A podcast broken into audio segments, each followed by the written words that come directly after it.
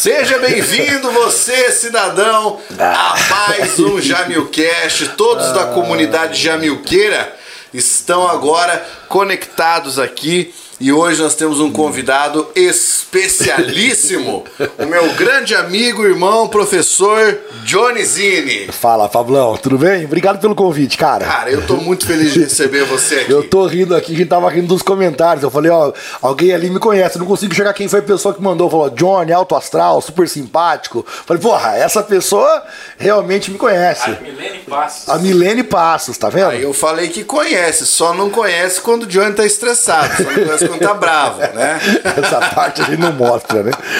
Ai, cara, então estamos começando mais um episódio hoje aqui do Jamilcast.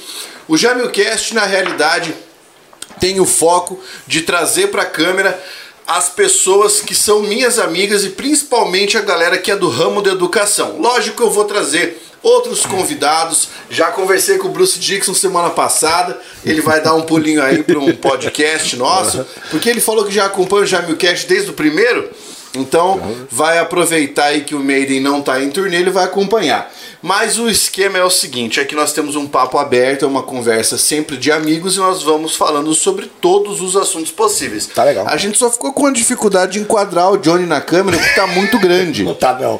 Não Tá. tá, não. Já o fui- Johnny já tá, ele tá já- quase, ele recebeu um convite para competir no Olímpia. Já fui bem maior, você sabe disso, né? Mas aí também a gente tá, tá trocando aí. Então não é verdade, não, Pablo. Aí hoje nós não colocamos aqui a garrafinha de cerveja, que é para não dar vontade. É isso. Porque os dois estão na dieta lascada. Mas ainda assim, se você quiser comprar a minha cerveja lá no thepubeer.com.br, você encontra a cerveja do professor Pablo. nós, tamo- nós estamos os dois de dieta com o mesmo personal e não pode beber, cara. Então é bom E não ele olhar, tá né? assistindo. É, E ele tá assistindo. Eu falei pra ele. Abraço falei, pro Sandrão. Falei, ó, Sandrão, sete horas o bicho vai pegar. Ele falou, então pode deixar que eu vou assistir. Abraço pro Sandrão. E aí, cara, a gente não bebe, é, não bebe mesmo, né? Eu tô paradaço e é bom não ver, né? Porque não dá vontade. Aí finge que não tá e vambora. Exatamente. Ó, antes de a gente começar tudo, o Johnny fez uma sugestão, né, que ele vai repetir agora aqui pra galera. A sugestão é, é para que nós oremos aqui juntos pelo Pablo. A semana tá difícil para os podcasters, né? É, dado aí o que o Monark tá passando. E então é bom uma oração para a gente poder proteger aqui e que o Pablo tenha sanidade para não falar de nazismo É, eu, tenho- eu- eu vou tentar não falar besteira, né? Então... É, não, não precisa muito, né, para não falar besteira. E outra coisa, você que tá aí, é porque deu medo de perder os anunciantes. Você Claro. que tá aí quer ser nosso anunciante, manda um e-mail para contato@jamilcast.com.br. Eu vou copiar o podcast do Café Brasil. Lembra que a gente ouviu o podcast do Café Sim, Brasil? é muito, poxa, Luciano lá, Pires. muito bom, inclusive, né? Lá no, lá no Pires, começo. Aquele abraço. E como é que eu vou copiar? Na introdução. Diga lá. Seu nome, sua idade, o que é que você faz? Eu sou o Johnny Zini, tenho 36 anos e sou professor de exatas. Que maravilha. Johnny, a gente começa falando sobre coisas pessoais. Tá, legal. Tá, vamos legal. falar então sobre a sua vida, de onde você veio, você é natural de onde, onde você estudou. Eu vou fazendo essas perguntas ao longo do tempo, mas pro senhor Ah, tá. Por que que você que eu ia ter que, matemática, ter que dissertar aqui. Não, não, não, vamos começar pelo básico. então vai lá. Diga lá. Começa pelo básico, Johnny. Onde você nasceu? Tá, legal. Eu nasci em Palmas, no Paraná, Certo. que é uma cidade, para quem não conhece, bem na divisa com Santa Catarina. Ela é a cidade mais fria do estado, é a cidade mais alta também, né? Porque ela fica ali. Palmas, o município, é, a cidade fica a 1.200 metros de altitude. E ali coladinho com Palmas, na rodovia, tem a usina eólica, que aí é mais alto ainda. Então ali a gente tem muito frio. Eu morei lá até os 10 anos de idade. E, então eu sou de Palmas, do sudoeste do Paraná, onde as pessoas são simpáticas de via de regra. Você pode perceber que eu tenho essa, essa característica. E é isso. Você é descendente do que, Johnny? Meu pai é. O, o meu avô e minha avó são italianos, os, os pais do meu pai são italianos, vieram para cá na, após a Segunda Guerra, para poder tentar a vida no Brasil. Então, por parte de pai, origem italiana, a minha mãe é filha de um espanhol com, um, com uma índia. Então, existe um sangue de índio. Um pouquinho de espanhol e um pouquinho de italiano, essa mistura deu aqui o que você está vendo agora. Lá em Palmas, como é que foi a tua infância? Cara, foi uma infância muito legal, porque na verdade é, lá é uma cidade, hoje deve ter aí 25 mil habitantes, mais ou menos, uma cidade que vive da madeira e portanto uma cidade mais humilde, mas muito pequena. E para quem é criança pequena, isso é muito legal, porque eu, eu vivia, eu com 7, com 8 anos, andava de bicicleta pra cá, bicicleta sozinho, cara, jogava bola nos campinhos lá, né? Eu saía de manhã, voltava à noite, às vezes não voltava, porque tinha meus primos lá, e só avisava, mãe, é, vai lá avisar a mãe que eu tô na casa do meu do primo aqui, vou dormir aqui. Então era uma infância gostosa, em que eu podia jogar bola, é, ir pros rios, aprender a nadar, aquela coisa que, que a gente gosta de fazer, né? É, cachoeira, rio, jogava bola com meus primos, e foi uma infância boa, livre, diferente de hoje, né? Que a gente uhum. tem essa prisão em casa do, da, da internet. Mas né? a tua família era uma família mais abastada? Não, muito pobre? muito pobre. Minha família é muito pobre. É, eu, eu, falava disso no final de semana com a minha mãe. Que geralmente pobre tem que aprender a brincar, né? É, não tem que fazer. Não tem né? opção, né? É, mas nós éramos bastante humildes, assim. É, é, eu sou o primeiro graduado da minha família inteira dos dois lados tanto do, do, do, dos meus primos por parte de pai, dos meus primos por parte de mãe, eu sou o primeiro graduado. Então, somos de uma família humilde, a minha família especialmente muito humilde, assim, a, a ponto de passar fome em alguns instantes, isolados, mas passamos fome. Vontade de comer a vida inteira, mas uhum. fome é, uma ou duas vezes. São coisas distintas. São, né? porque é aquela coisa, né? Eu recordo que é, eu, eu, minha mãe pedia, ó, vai no, no, no mercado pedir pedir miúdo, porque aí você ia pedir o resto da galinha, que aí ah. ela pegava lá aquele restinho, fazia um caldo ali e dava um miguelaço um e brodo. um brodo e a gente ia, né? Brodo, brodo e a gente ia. Então uma, uma origem humilde, mas é, a minha mãe e meu pai, por algum motivo, é, diferente de, de, de, alguns outros tios e, e, tias, eles não deixavam nós não irmos à escola. Eles não permitiam que nós não íssemos à escola, levavam, cobravam, incentivavam. E aí eu acabei tendo uma, um, um desenvolvimento um pouco é, melhor assim no que tange educação do que meus primos que acabaram não estudando e muitos deles trabalham com serviço braçal. São pessoas felizes, maravilhosas, mas trabalham com serviço braçal não é legal. Ah, então. É, é, na realidade, é uma outra. É, é uma outra esfera de atuação, né? Você ter o serviço braçal e trabalhar com um serviço que exija uma formação, né? É, é outra esfera de atuação e a gente sempre acaba tendo é, essa percepção, né? É, eu falei antes que pobre tem que aprender a brincar, porque quando você é criança e você é uma criança pobre, você não tem as coisas em casa, né? Isso. Você precisa inventar brincadeira, inventar jogo, arrumar um amigo, brincar de polícia ladrão, uma coisa assim. A, a, vantagem de ser criança é que essa questão financeira faz pouca diferença. É. Se você, desde que você não passe fome, que você não, não, não falte as coisas básicas, básicas, eh, não faz muita diferença se você é uma criança riquíssima ou se você é uma criança classe média. Vou dar um exemplo. Todo mundo aqui já teve um primo que tinha mais do que você e tinha inveja de você. na infância, na primeira infância ali. Uhum. Então, a gente tinha lá o que precisava, com raras oportunidades que a gente passou fome. Assim, eu recordo de. Eu, eu, porque eu sou mais velho, eu acabo recordando mais. Eu recordo de uma vez que foi bem triste, assim, que a gente teve que dormir com fome porque não havia o que comer. E minha mãe chorava, porque a, a cena era triste. Claro, claro. Mas eh, uma vez que eu recordo, uma outra assim também foi chata. De resto, a gente tinha o que comer embora não fosse aquilo que nós gostaríamos, talvez nem na quantidade que nós gostaríamos. Entendi. Entendeu? É, talvez hoje eu fosse, quem sabe, uma Tota Open. Brincadeira. Vamos lá, Johnny. Assim, ó. Houve algum fato da tua infância ou da tua adolescência que marcou você e você fala, cara, isso aqui é uma coisa que ou eu levei como uma lição, ou esse foi um momento bonito da minha vida, isso foi uma coisa que me deixou assim, é, besta naquela época. Teve algum fato desse que você lembra e você carrega hoje? Porque hoje você tem, você tem filhos. Tem, né? e, e, tem, e, assim, é. muito provavelmente você compartilha isso. Ah, o pai quando era criança fazia isso aqui, fazia aquilo lá. Tem algum fato desse que você se lembra? Cara, eu não sei se tem um fato assim, né, que eu me lembro. Tem, tem um que eu, que eu tive um acidente de bicicleta grave, assim, aos 10 anos. E falo grave porque eu tinha 10 anos, né? Uhum. E eu caí, fiquei internado quatro dias, eu tenho cicatriz até hoje. Então isso me marcou porque eu, não, eu nem de moto não ando. Até hoje não ando de moto e não gosto, não tenho carteira e nunca eu fiz. até tentei te convencer uma época a comprar uma moto, mas não é, funcionou. Mas o trauma foi grande. Mas esse é um, assim, um acidente que eu tive, né? Não sei se teve um fato. A minha infância me marcou muito, porque, como disse a você, é, numa cidade muito pequena, com vários primos da mesma idade, minha mãe teve 13 12 irmãos, Aham. entre irmãos e irmãs. Então você imagina que eu tinha vários primos. E meus tios muito próximos, muito junto, aquele tio-tio, assim, Aham, de bem carregar presente. você, de, de te levar pra. pra é, eu tenho um tio, o tio Célio, que é, minha mãe terminou de criar ele. Então, primeira vez que eu fui num bar foi ele que me levou. A gente foi jogar um futebol, eu fui lá ver o futebol, e aí. Vamos, ele foi tomar cerveja e eu tava junto lá no né, 9 anos de idade. E eles tomando cerveja e alguém pegou um violão e estavam tocando. Então, primeira vez eu adorei aquilo. Falei, cara, que negócio legal, né? Essa música ao vivo aqui. E até hoje eu gosto e talvez isso tenha tido influência. Então foi muito. A infância marcou de modo geral. É, agora não sei se tem um. Não lembro de nenhum fato assim. E na escola, como é que você era? Você era uma pessoa que gostava de estudar ou dava migué? De- foram duas fases. Na primeira fase, ali até a quarta série, que hoje é o quinto ano, eu gostava bastante e era bom aluno. Tinha ótimas notas e sempre fui muito bom aluno. Mesmo assim.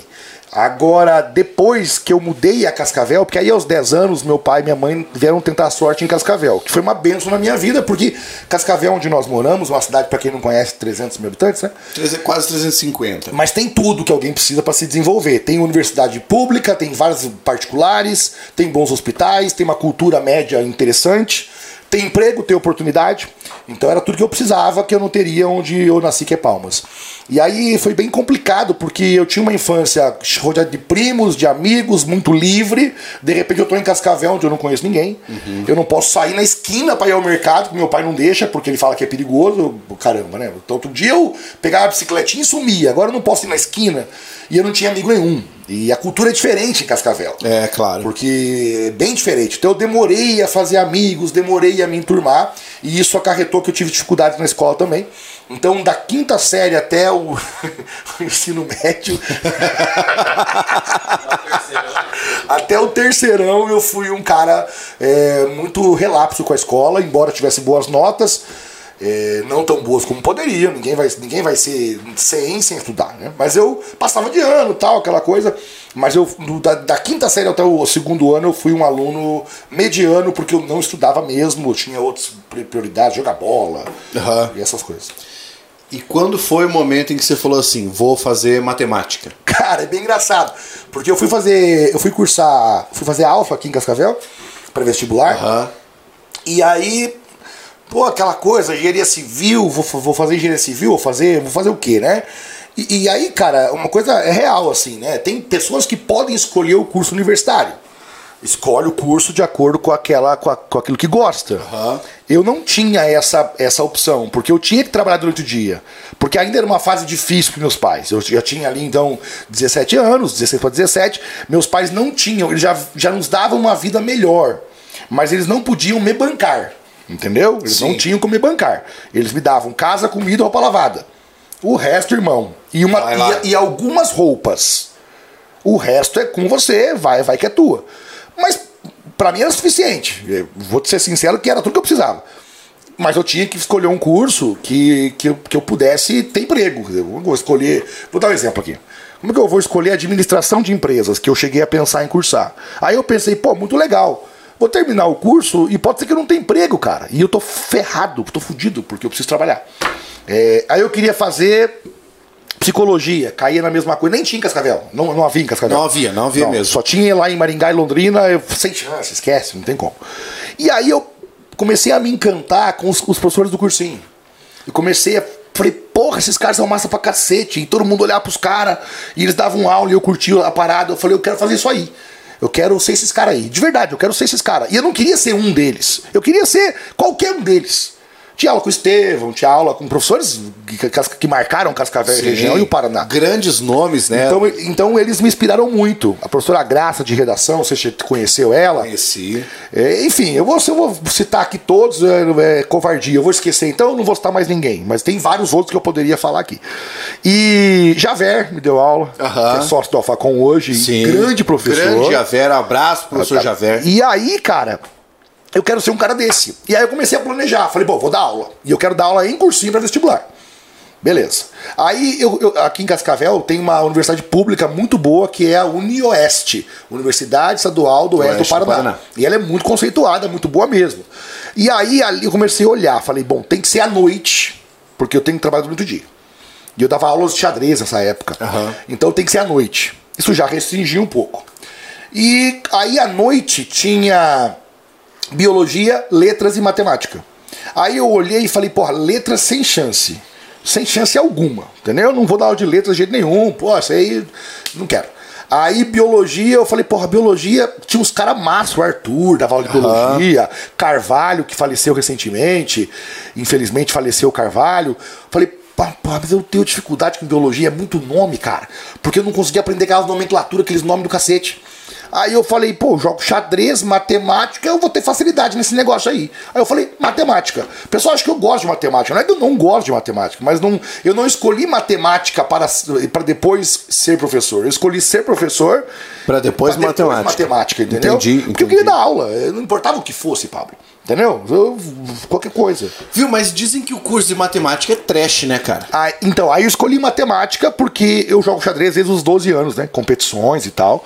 E dizem que quem joga xadrez tem facilidade com matemática. a gente já vai falar sobre a sua vida de enxadrez. Tá. É, e aí, é, bem, então tá bom, vou fazer matemática. Né? E fui fazer matemática porque eu queria ser professor de cursinho para vestibular. E aí passei no vestibular, passei em não sei a posição que eu passei, mas eu passei os primeiros, cara. Uhum. Passei entre os primeiros colocados, assim, tipo, ou foi terceiro, ou foi quinto, ou foi sétimo. Passei lá, no, no, no lá na, na, frente. na frente, assim, redação valia 60, a redação foi 51. Olha! Ah, o tema foi fácil, cara. O tema era sobre. É, olha que até hoje eu lembro, porque foi um tema que a Graça passou antes da prova e eu tinha feito uma redação. Não, eu não tinha feito nada mas ela havia comentado o tema em sala. Então Aí eu sabia já estava com o assunto na cabeça. Que era sobre métodos contraceptivos. Gravidez e adolescência. Se é, era sobre. Eu tinha que fazer uma carta a favor ou contra métodos contraceptivos obrigatórios é, para pessoas pobres. Entendeu? Julinho, que ano foi isso? Cara, foi 2002. 2002. É. Eu estou aqui a pensar se a gente não fez o mesmo vestibular. É provável que por ali. Porque esse tema de redação me é muito familiar na própria Unoeste. E aí eu fiz uma redação lá, obviamente, né? De, contra, quer dizer, você não precisa fazer isso. De educação ao povo e naturalmente as pessoas vão parar de fazer filho. Batendo no planejamento familiar e tudo mais. E aí de 60 foi 51. Para mim foi um notão, né? E tá. Aí passei bem e comecei a cursar matemática. E o primeiro ano, o primeiro ano me fez mal, cara, porque acontece. Realmente eu tive muita facilidade. Então no primeiro ano eu estudava assim, vamos dizer, tem prova amanhã às 19 horas. Eu ia estudar amanhã às 16. Entendeu? Mas eu era bom aluno regularmente. Uhum. Então eu copiava tudo, assistia às aulas tal. Mas para a prova eu estudava assim em cima do horário. E passei em tudo, notas altas, tal, não sei o quê. Falei, pá, o pessoal chora à toa, meu irmão. pessoal, que matemática é difícil, a choradeira aí, isso é mole. E aí eu achei que eu ia começar a fazer isso o curso inteiro. Chegou no segundo ano, tomei no cu. Eu reprovei todas. Cara. Todas as matérias. E eu reprovei assim, tipo, setembro. Não precisou nem chegar a outubro. Ali em setembro já, já não tinha mais como passar. Eu tinha que tirar 10 em tudo, 10 na sub e ainda chorar é, pro professor ter dó do cara. Puta merda. Larguei, né? Larguei. Cheguei a pensar em trancar. Larguei. Aí tem uma cena muito engraçada, cara. Essa é, essa é real, tá? Tem um alemãozinho sentado. Ele era muito coitado, aquele alemãozinho. Muito coitadinho, assim, sabe? Muito bocó mesmo. Pessoa uhum, bocó. Uhum. Um bocó. Eu conhecia, ele era bocó. Mas ele ia bem em tudo. Ele ia bem na matéria. Aí eu sentava assim, meio desanimado, cara, lá para setembro, não tinha que fazer, reprovado em tudo. Olhei para aquele limãozinho, me deu assim uma. Um, um, me deu inveja, arrogância, o sangue ferveu. Eu falei, cara, não tem nada que esse limãozinho possa fazer que eu não possa fazer igual. Eu não sei se melhor, mas igual tem que conseguir. Se esse as não consegue, é possível, cara. Bateu aquela. o, o bril. Entendeu? Aí eu sabia que naquele ano não tinha o que fazer. Mas eu já comecei a estudar mais. E aí eu fiz três anos em dois, né? Aí depois uhum. eu consegui recuperar. Eu, eu fazia matérias de matemática uhum. e eu fazia com a engenharia de manhã ou com a informática, eram matérias que eram iguais, mesmo professor, tudo. E aí consegui terminar o curso e é muito difícil. Realmente o curso é muito difícil. É, meu sogro é, é, é formado em matemática ele fala que era uma coisa assim. Eu po... Entravam 40 e formavam-se dois. Normal, normal mesmo. Tanto que no ano que eu, que eu, no ano que eu formei, teve festa de formatura, porque foi uma graça divina que coincidiu de vários alunos de várias turmas diferentes que estavam ali há vários anos formarem naquele ano. Aí nós conseguimos tipo 30. Juntou aluno de 10 anos atrás. e aí conseguimos fazer. Agora, eu até hoje sonho que eu não terminei o curso. Sério, bicho? De tão difícil que é, tô falando trauma, sério. né? De trauma, assim, porque chega uma hora, Pablo, que você estuda pra cacete e, e- e você parece que não vai terminar, porque é só matéria foda, de- é, matéria foda, matéria foda. Terminou o terceiro ano, é um regaço. Aí veio o quarto ano, análise real, matéria do capeta.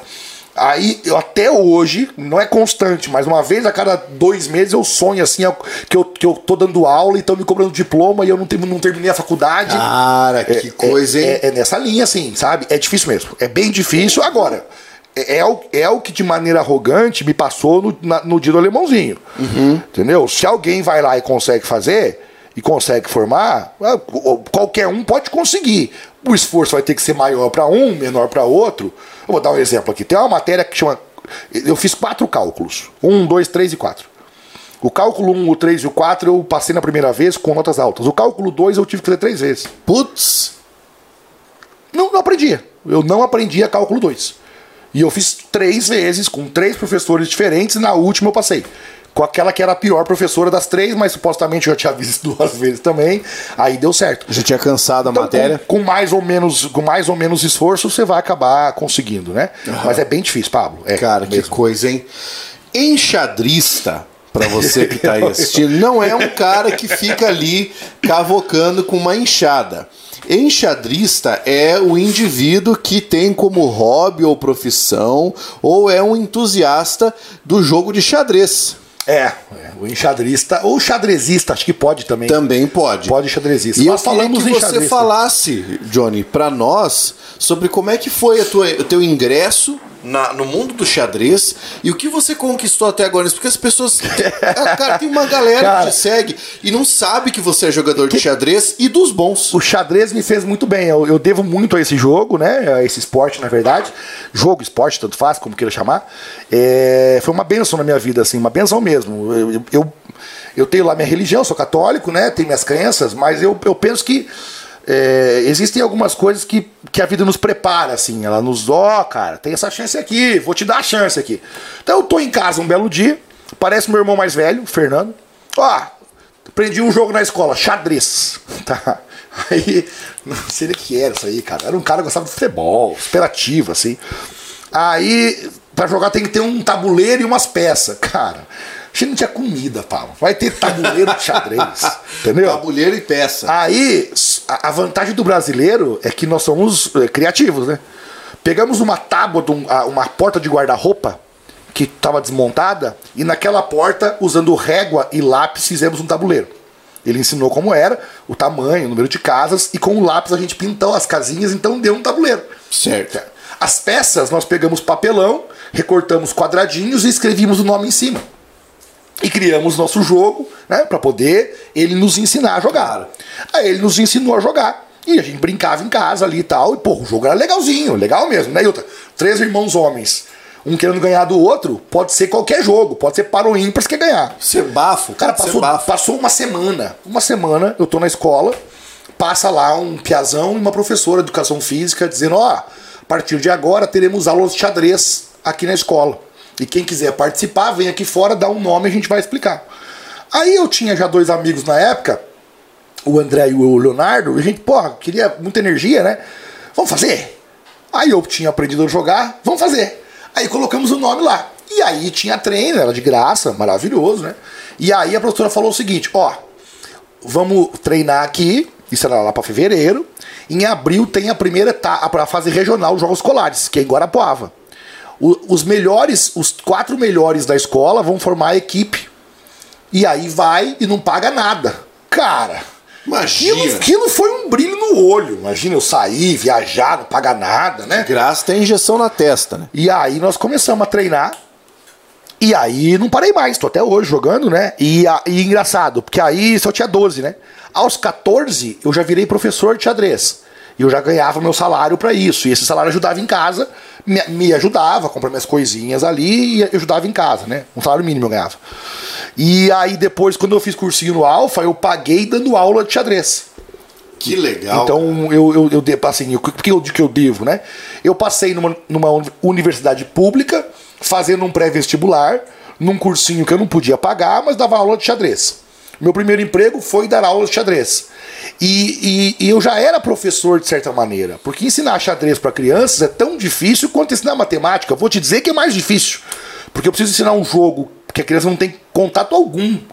Matemática, quando eu vou ensinar para adultos ou até para crianças, ela tem contato já, ela já tem noções matemáticas. O xadrez não. Então eu já me agregou muito depois, né? É, e aí, mas assim, não parei de jogar, né? Então eu fui campeão dos Jogos Abertos do Paraná jogando por Cascavel, campeão dos Jogos da Juventude do Paraná jogando por Cascavel. Eu fui campeão dos Jogos do Interior de São Paulo jogando por Sertãozinho. Olha só. Aham, Sertãozinho. Fica perto de Ribeirão Preto. Eu fui campeão, eu fui vice-campeão paranaense sub-16, fui vice-campeão paranaense sub-18, fui terceiro paranaense sub-20 e em 2011, em 2011, eu me, eu me considero e vou explicar por quê. Co-campeão paranaense. Porque em 2011 o paranaense adulto, ele era disputado num sistema que a gente chama de suíço. Aham. Você jo- joga-se algumas rodadas e ao final, quem tiver mais pontos é o campeão. Perfeito. E eu fiquei empatado junto com mais três jogadores na primeira posição. Entendeu? E aí, nos critérios de desempate, que eu não vou explicar porque são chatinhos, eu fiquei em quarto. Mas na pontuação eu fiquei empatado com o primeiro colocado. E aí, claro que pra mim isso é muito importante. Claro. Porque, né, eu nunca fui profissional de xadrez. Mas. é, então tem isso, mas assim, tem muito mais torneio que eu ganhei, né? Mas esses me são, são importantes. Campeão paranaense por equipes duas vezes. Joguei na Argentina, joguei no Paraguai, joguei em São Paulo, joguei em Minas, joguei é, Santarina. Então, é uma vida legal, assim, que hoje eu tô conseguindo voltar um pouquinho. Eu tinha parado por um bom tempo, agora dá pra jogar. Que massa. E você não sabe, mas o Johnny foi a inspiração pro filme O Gambito da Rainha. a carreira Fala de disso. xadrezista dele. Eu nem assisti, cara, nem assisti, porque a gente que joga, quando vai ver um filme assim, vai ver lá muita coisa que o, o cara.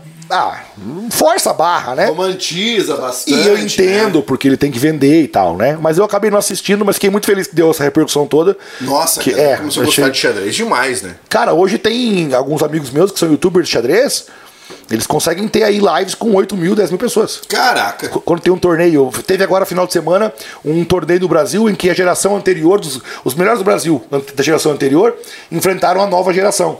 Aí tinha o, o Rafa Chess, que é um menino que, faz, que é o youtuber xadrez, ele tava com 8 mil ao vivo lá com ele e é rotineiro, cara. Então o, o- tem, tem crescido bastante no Brasil esse esporte. Que legal, Johnny. Que coisa mais interessante. Tem muita gente fazendo comentário aqui, eu vou ler alguns deles, tá? Ó, um deles é o cara me mandou aqui. É, Johnny tá só no shape, fiz cálculo 1 e 2, licenciatura em química. É uma pergunta de língua portuguesa, viu? Durante o Jamilcast eu não dou aula, eu só entrevisto, tá? Eu só entrevisto, larguem mão. É, a Gilmara disse que papo massa. Se o papo vai ficar gravado, ele vai ficar gravado, mas tem que acompanhar pra você poder fazer perguntas. Disseram que o Johnny virou o Wolverine, né? Nós estamos mudando cada vez. Cara, tem que mudar, né? Ah, eu acho Eu aprendi com o. Pablo isso, ele muda bastante, aí eu comecei a mudar também. Agora tô assim, daqui um pouco vai aumentar o cabelo, depois vou diminuir e vamos indo. Lembra da história do cabelo vermelho? Eu apareci com o cabelo vermelho. Primeiro dia de aula da faculdade, eu tava lá e eu, cara, sou o mais velho da sala. Eu entrei na sala com o cabelo vermelho. O pessoal deve ter pensado, você é um louco. Um louco, um drogado. Exatamente. Monte de tatuagem, né? Aliás, é, é que é coisa de louco, drogado. né? É, tem esse preconceito, infelizmente. Né? Brinco e tal. Vapor. Vapor. Né? Ó, vamos lá. Pergunta que não quer calar, e tem muita gente que já mandou essa pergunta, eu vou fazer agora. Porque, bem, eu já conheço a resposta, mas eu gostaria de que você esclarecesse isso para as pessoas, porque muita gente não entende. Tá. Nós vamos ingressar agora um pouquinho na tua carreira como professor de preparatórios para concursos públicos, né? E como é que você acabou ganhando o Brasil posteriormente, mas a pergunta é: alguém falou, por que o Johnny não presta concurso público? Não é assim, não é porque ele não presta. Porque o Johnny já prestou concursos públicos. Né? Cara, Mas é assim, por que é, a, a galera quer saber por que você não é um funcionário público? Basicamente essa é a pergunta. A pergunta é, é recorrente, né?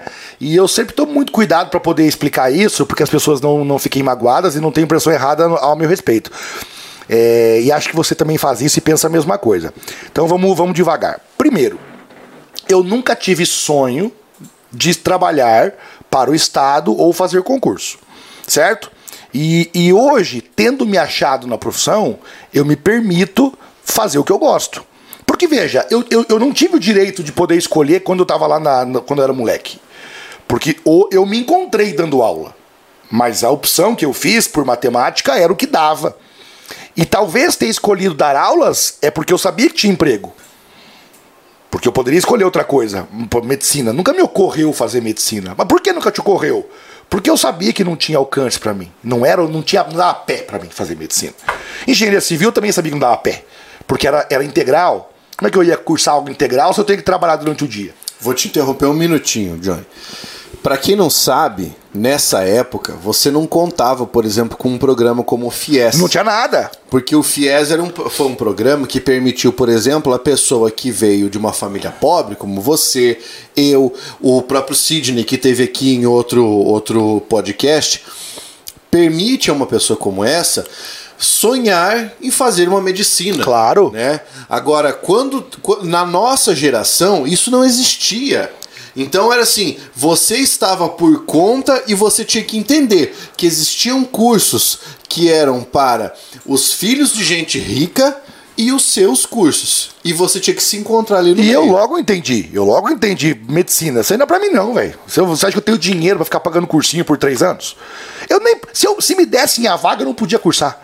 Ó, a vaga é tua. Vou falar, como eu vou cursar esse negócio? Eu tenho que trabalhar, gente. É de noite? Não, é o dia inteiro. que jeito? Se eu chego em casa e falo, pai, vou cursar medicina. Ele fala, não, você vai trabalhar.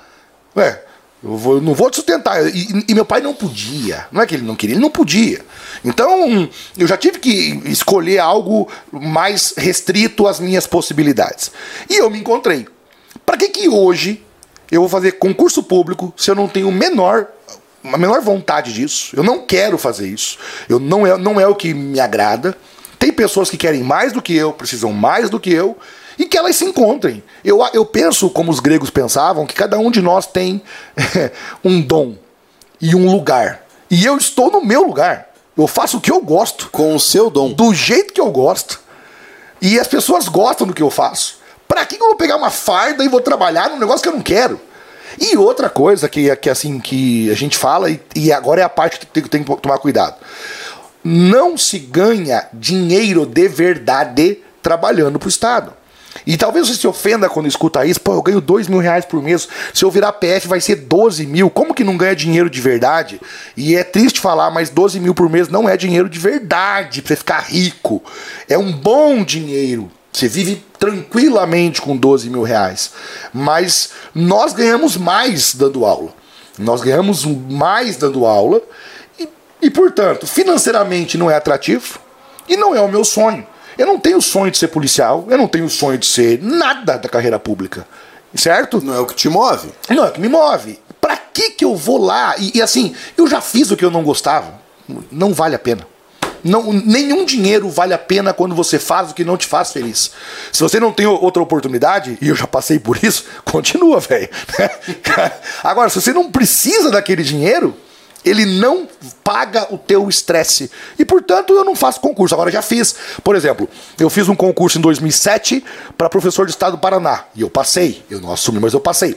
Eu fiz o concurso para agente penitenciário estadual aqui do Paraná, eu não sei que ano foi. E eu passei dentro das vagas do concurso. Inclusive, eu passei no psico, passei no, no, no, físico, e quando chegou na hora de assumir, eu não quis assumir. Porque na minha conta era o tempo que eu vou dispensar para ser agente penitenciário, eu posso investir na minha carreira e eu vou tirar o dinheiro. E realmente deu certo. Então, por motivos financeiros e também por motivo de, de sonho, eu não quero fazer. Agora, eu respeito os professores, que optaram pelo caminho de ter um cargo público e dar aula. Porque é legal, o cara tem uma, uma segurança e ele tem mais uma renda dando aula. Claro. Para mim não serve. Agora, minha opinião, fosse fazer concurso público, teria que estudar pra cacete. teria que dar aula pra cacete. Com absoluta, né? Porque tem outras matérias que não as minhas. Mas o motivo é esse. Vamos aqui alguns comentários que eu preciso ler aqui daqui a pouco. Mas eu vou te fazer uma pergunta. E essa é uma pergunta que é quase como você cutucar um ninho de vespas. Você acha que para um professor ser um bom professor de preparatório para concurso público, ele tem que ser concursado? Ah, essa pergunta você tá fazendo pra provocar, né? Não, Mas não, eu não vou- tô, não tô. Não, mas é Sabe que. por quê, Johnny? É porque é o seguinte, ó. Tanto eu, quanto o Johnny, quanto, vamos pegar outras pessoas que nós conhecemos que são, são muito boas no que fazem. Aham. O Sidney, o professor Biasotto, tá? Vamos citando só quem não é concursado, Uhum. tá? Vários dos nossos colegas são professores e têm essa mesma perspectiva que eu o Johnny Entendi. né, gostam de ser professores, mas corriqueiramente os alunos costumam dizer assim: não, professor bom de cursinho preparatório para concurso público é aquele cara que é servidor público e é professor. Aí é um dogma do cara. Ele criou esse- essa expectativa. É uma, é uma asneira, né, cara? É uma asneira. Você pode ser bom professor de, de preparatório sendo servidor público ou não sendo. Eu conheço servidores públicos que dão aula maravilhosamente bem. Maravilhosamente bem, que eu sou fã. E eu conheço servidor público que dá uma merda de aula. Uma aula de bosta. A gente Tem conhece. servidor público que dá aula da minha área que é muito ruim. Que é ruim, claramente ruim. O cara não sabe explicar o conteúdo. Tem outros professores que são da minha área que não são servidores que dão aula pra cacete. Os caras são um monstro. Não vou citar um porque eu vou esquecer outro, aí fica chato. É. Mas é, é uma asneira. Você pode ser bom sendo servidor ou não. Eu não vejo relação alguma. Sinceramente, não vejo relação alguma. Inclusive, se eu não sou servidor, eu tenho mais tempo para investir na minha carreira de professor. Ótimo. Eu sou profissional de professor. O cara que tem 40 horas no serviço público e ainda acumula a função de professor, tenho minhas dúvidas se consegue executar os dois com maestria. Tenho lá minhas dúvidas se não tá dando migué no serviço público. Conheço muitos que fazem isso. Existe um ditado, né? Que é bom em tudo, não é bom em nada. Não tô falando que é o caso de todos e nem que é o caso daquele que você conhece. Eu conheço o servidor público que dá aula, que é um, um merda de um servidor público. Que os colegas não gostam de trabalhar com o cara. Porque é óbvio, gente. Ser professor dá muito trabalho. Ser professor exige, por exemplo. Ah, hein? Agora fica melhor se o Carlão trouxesse um café O também. café ia matar a pau. Ser professor, pra quem não sabe, de preparatório para concurso público, é muito mais difícil que- do que dar aula para pré-vestibular. Eu dei aula, os últimos três anos de pré-vestibular que eu dei aula, porque eu tava de saco cheio, eu não preparei uma aula. Johnny, explica pra gente o porquê dessa frase. Por que, que é mais difícil dar aula pro concurso público do que pro pré-vestibular? Por uma, por uma questão simples. Primeiro, no pré-vestibular tem um material didático pronto que você tem que seguir, não é opcional, tem que seguir. Então o coordenador chega, esse aqui é o teu material, siga esse material. É a frente B da apostila. E, e os melhores materiais do Brasil hoje, poliedro, ou- outros materiais, eles têm a aula por aula. Aula 1. Tá aqui a teoria, tá aqui os- as questões de sala que você tem que resolver durante a aula e aqui as questões dos alunos resolverem em casa. Semana que vem, aula 2. Cara, tá pronto, velho. Eu só preciso saber aquele negócio. Eu chego lá, juro por Deus, chegava na sala, olhava, pau, e dava aula. Jamais eu posso fazer isso com concurso público. Eu tenho que montar o material todas as vezes. Todas as aulas que eu dou no concurso público eu tenho que montar. Eu dei uma aula hoje, eu gastei. A aula durou duas horas. Eu gastei duas horas e quinze montando a aula. Então é muito mais trabalhoso trabalhar concurso público. Outra coisa, várias bancas, várias, várias áreas diferentes. Esse chat aberto aqui que o cara pode falar mal de você a hora que ele quiser. Se a aula for ruim, ele fala mal, e eu já, já vi colegas sofrendo com isso. Então é muito mais difícil dar para concurso público, porque o aluno cobra mais. Patrocínio do cafezinho de hoje é da Nespresso. What else? Tá? Obrigado, galera da Nespresso, que toda vez que eu faço um pedido e pago, eles mandam café.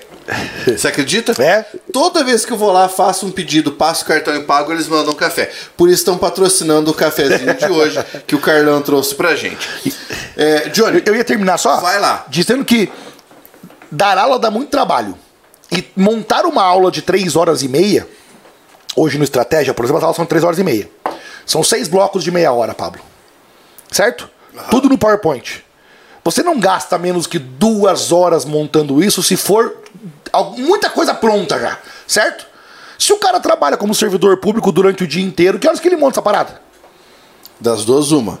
Ou não dorme, Então, ou fica no serviço lá, em vez de trabalhar Então, aqui, ó. assim, É óbvio, evidente, que eu vejo que a maioria dos colegas é super sério e consegue fazer. Agora, o cara ser só professor implica ter mais tempo para investir na carreira dele.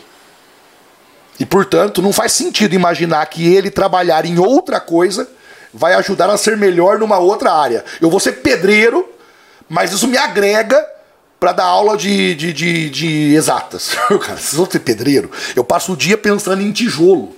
Como que eu vou crescer, estudar, preparar uma aula melhor? Então é um tipo de pensamento que não se sustenta. E é aquilo que eu disse: o cara pode ser bom sendo concursado, pode ser bom não sendo concursado, o cara pode ser cuzão de qualquer jeito. E existe uma coisa muito importante na nossa área que é a experiência, né, Johnny? A experiência conta muito. Você pode começar como uma pessoa é, crua na matéria e com o tempo você vai pegando muita experiência e vira um professor sensacional, né? É, eu vejo que ultimamente, para corroborar o que o Johnny falou a respeito de você ganhar uma quantia X dando aula e uma quantia Y sendo servidor, é a quantidade de servidores que depois que estão ali exercendo sua função, vai ter um monte de gente que vai me odiar agora, mas foda-se. Acabam se transformando em coaches de preparatórios para concursos públicos. Quer dizer, a pessoa até ontem estava estudando, hoje passou. Agora que ela passou, ela tem a solução milagrosa para você passar, ela vai te ensinar. Por um precinho camarada de 547 reais. Tem outra coisa, é muito comum. Eu conheço vários colegas maravilhosos que eram, que são servidores ou foram servidores, e aí foram dar aula. E aí no começo o cara tá experimentando. O cara tem o, a, a renda dele maior, é de fato o concurso que ele passou, e aí ele vai dar aula e ele vai pá, tateando. Chega uma hora que ele tem tanto trabalho dando aula que ele pede licença ou até exonera do cargo de, de, de que ele tinha lá. Tem vários casos assim. A gente Que o- conhece. o cara percebe, ele fala, cara, tá difícil. Porque dar aula consome muita energia. Muita energia. Pra você saber o que tá acontecendo. Imagine o meu caso, que são quatro matérias diferentes, né? Então a minha resposta é essa. Acho que é um preconceito bobo que dos dois lados. É um preconceito você achar que por ser servidor a aula vai ser melhor. E também é um preconceito bobo achar que por ser servidor a aula vai ser pior. Não- Isso é verdade. É, Johnny, hoje você tá em quais preparatórios? Cara, eu tenho o meu site, Já fala aí pra galera. é o meu nome, johnnyzine.com.br. Eu trabalho. Deixa eu te comentar agora. Ó, pelo amor de Deus, pra quem não sabe como se escreve o nome do Johnny, tá na descrição do vídeo, tá no título ali, ó. Johnny Zine. Esses dias uma pessoa falou assim: Pablo, você tinha que entrevistar o Johnnyzinho. Não, não é Johnnyzinho, não. Escreveu com D Ah, ainda. tá. Dionizinho. Eu acho que na pronúncia às vezes parece, né? É Johnny né? é, Zine.com.br. Aí eu trabalho no Estratégia, bastante no Estratégia agora, e trabalho no Focus bem menos do que já foi, mas estou, estou no Focus ainda. Nós trabalhamos juntos no Focus durante um tempo, né? Sim, bons tempos. Você, você, traba você trabalhou em mais preparatórios? Assim, tipo, de even- eventualmente fazer uma revisão? Cara, eu, eu, eu trabalhei num. Eu trabalhei junto com um cara muito legal lá no Nordeste, lá em. Lá em no Sergipe, Aracaju, chama Canal dos Concurseiros. Um cara muito legal mesmo. E trabalhei ali em Chapecó, te apresentei, inclusive, o, cara, Sim, o pessoal. sensacional. Com o André e a Karen no Teme Sejur, que infelizmente a pandemia fechou, porque era presencial e fechou. Então, fora esses dois, nunca trabalhei em nenhum outro preparatório. Ah, entendi. Como é que você ingressou no mundo do concurso público? Porque você é o Cara, eu nem queria. Você é o professor que veio do pré-vestibular. Para vestibular. Eu nem queria, cara. Eu, nem, eu, eu, eu, eu, eu não queria mesmo, porque eu tava começando na carreira de professor e eu dava aula no Colégio Ideal em Cascavel. E o Lincoln, que hoje é falecido, era, o, era, o, era um, dos. O colégio é de uma família, né? E ele, ele era o irmão que tocava o colégio naquela época. E ele fez uma parceria com um cara que era agente penitenciário aqui em Catanduvas e que iria abrir um, um cursinho ali para concurso público. Como é que é o nome dele, cara? Ele foi embora de Cascavel. E aí, enfim, e aí esse cara que, que é, tava montando o cursinho, ele tinha os colegas do presídio lá que iam dar aula de direito, aquela coisa toda, e ele de um cara de, de matemática. E eu era professor do primeiro ano do colégio ideal. Eu não, eu não tava nem no pré-vestibular ainda. Os caras do pré-vestibular, eles não queriam. Era o, esse aí não era o servidor concurso? Era o servidor concurso. Era, né? Era o servidor concurso. Esse cara aí, o, o que, que foi pra lá, ele foi sócio do Evandro. Foi sócio do Evandro. No começo, né? Eu- essa época aí. Quando eles montaram o curso, ele era sócio do Evandro. Entendeu? Eu trabalhei pro Evandro e não sabia. Ele era sócio do Evandro. E aí, eh, o cara falou pro Um Lincoln. abraço, professor Evandro. Evandro Guedes, forte abraço. É, aí o Lincoln falou, falou- ele chegou pro Lincoln, que era o dono do colégio, e falou assim: ó, viu, eu tô com a equipe pronta, me indique da sua equipe alguém de matemática. E pegar esse tipo de aula era tipo reba, tipo, entendeu? Não era o cara que o cara fodão que tava no pré-vestibular top, ele não ia pegar. Aí o Lincoln falou: ó, tem um pia novo aí. Falar com o piazão se ele pega. E de fato, eu querendo dar aula de tudo que aparecesse, peguei essas aulas. E logo de cara rolou um encantamento meu com a turma, a turma comigo. O pessoal gostou. E eu não sabia nada de concurso público. Mas a aula foi boa, o pessoal gostou. Eu não era bom ainda, estava começando, mas rolou um encantamento, eu acho que o pessoal mais velho, o meu perfil também e tal. Beleza. E esse curso fechou. Eu, eu confesso que eu, eu, eu, eu ouvi versões, mas eu não, não tenho como falar disso, porque eu estava lá, mas eu não sei o que aconteceu. Esse curso fechou. Se tarde ouvido nunca é uma boa. É ruim, né, cara? Esse curso fechou, foi comprado por um cara chamado Bob. E ele saiu do colégio ideal. E aí eu parei de dar para concurso público. Parei, tá, tá, pé no saco, não sei o que, eu não queria. Um belo dia, um cara chamado Wesley me liga e falou: Olha, sou o Wesley, coordenador do servidor concurso, que o Bob comprou. Estamos aqui em tal lugar. E ouvi falar bem de você, os alunos gostam, a gente quer que você trabalhe aqui. Vamos marcar uma reunião? Vamos. Eu furei três vezes. Porque eu não queria, pô. Eu queria dar aula no pré-vestibular. O meu sonho era dar aula em pré-vestibular. Eu não tinha conseguido ainda. Eu não tinha alcançado o meu sonho. Então eu não queria aquela porra lá. Mas daí na terceira vez ele falou: Cara, os caras gostam de você, irmão. O dono aqui não quer, não quer nem ver tua cara na frente, mas porra, os alunos estão reclamando. Vem aqui pra gente conversar. Aí fui lá conversar. O dono meio puto, porque eu tinha furado três vezes já, na quarta vez. Aí acertamos lá uma aula, que foi o concurso da PM 2008 do Paraná. E aí, porra, foi super legal. O pessoal me amou lá, se amarrou, a aula foi boa. E beleza, aí ficou ali. Esse curso fechou. É muito difícil ter é, é, cursinho pra, é, pra concurso presencial. É, é, muito difícil. presencial é difícil. Aí fechou. Ah, aí eu parei de novo. Parei de novo, porque fechou, né? Aí um dia abriu um curso com o nome de Evolução. Evolução.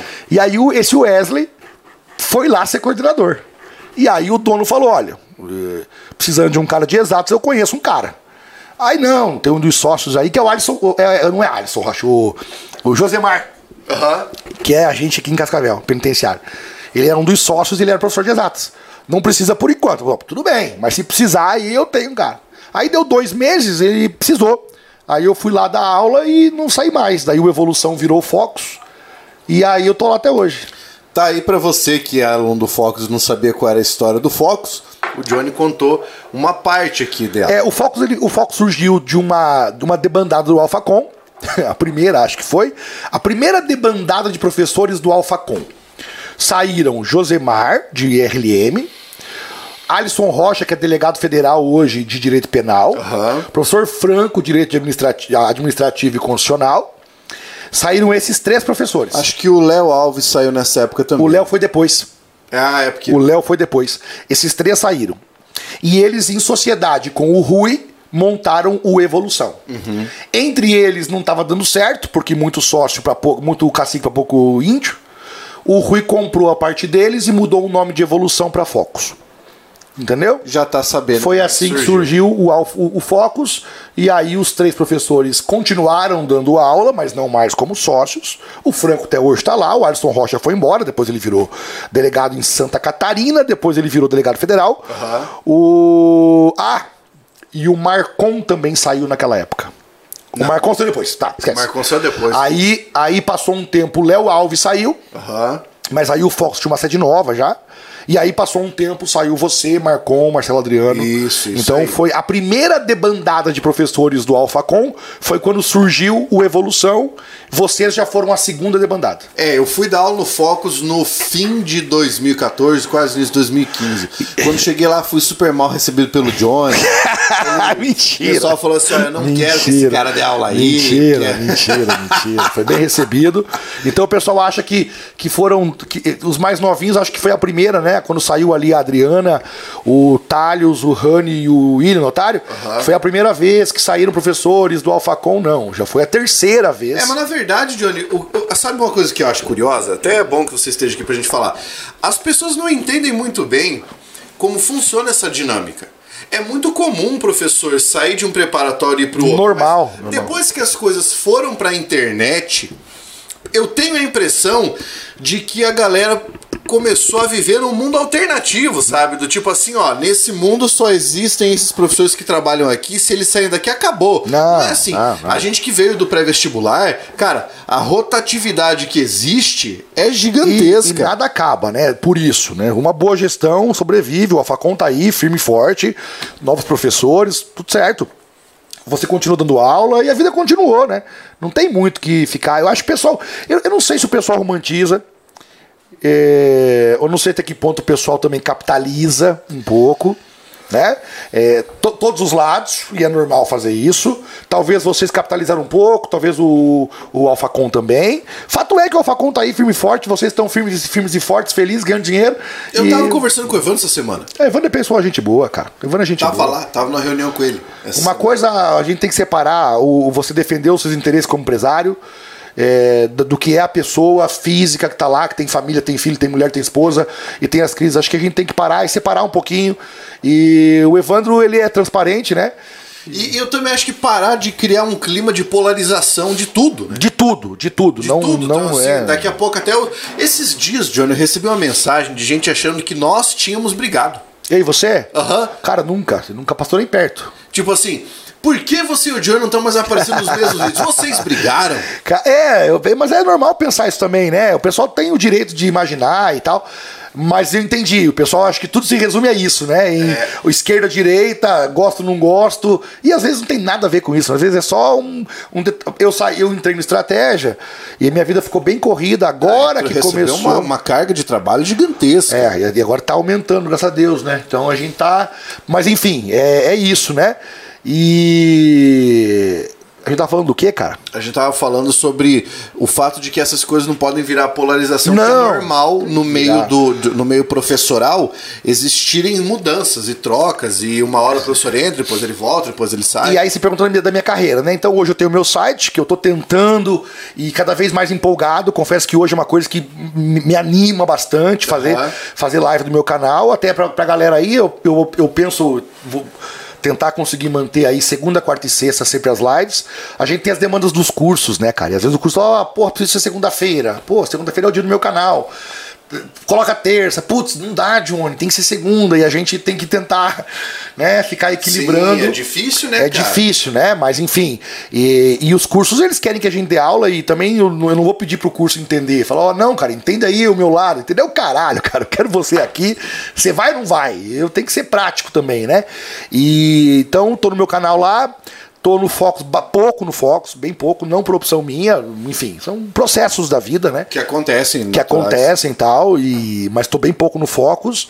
E agora, com mais aulas de estratégia, tá, tá legal, cara, tá, tá, tá gostoso. Que maravilha. Dando aula tá bom, né? É, isso é o importante, dando né? aula tá bom. Fizeram uma pergunta aqui, Johnny, que eu vou passar pra você, que é o seguinte. manda aí. Na opinião de vocês, o cenário do futuro para a abertura de editais de concursos é promissor ou a retomada será mais lenta? O que, que você acha? Cara, eu acho que a resposta tá aí. A gente tem muito concurso ab- abrindo. Eu, eu não vi, sinceramente, essas crises que o pessoal falou. Você viu? Eu não, eu não vi as crises que o pessoal falou. É, você pega as polícias civis. Ao longo da pandemia, quanta polícia civil abriu concurso?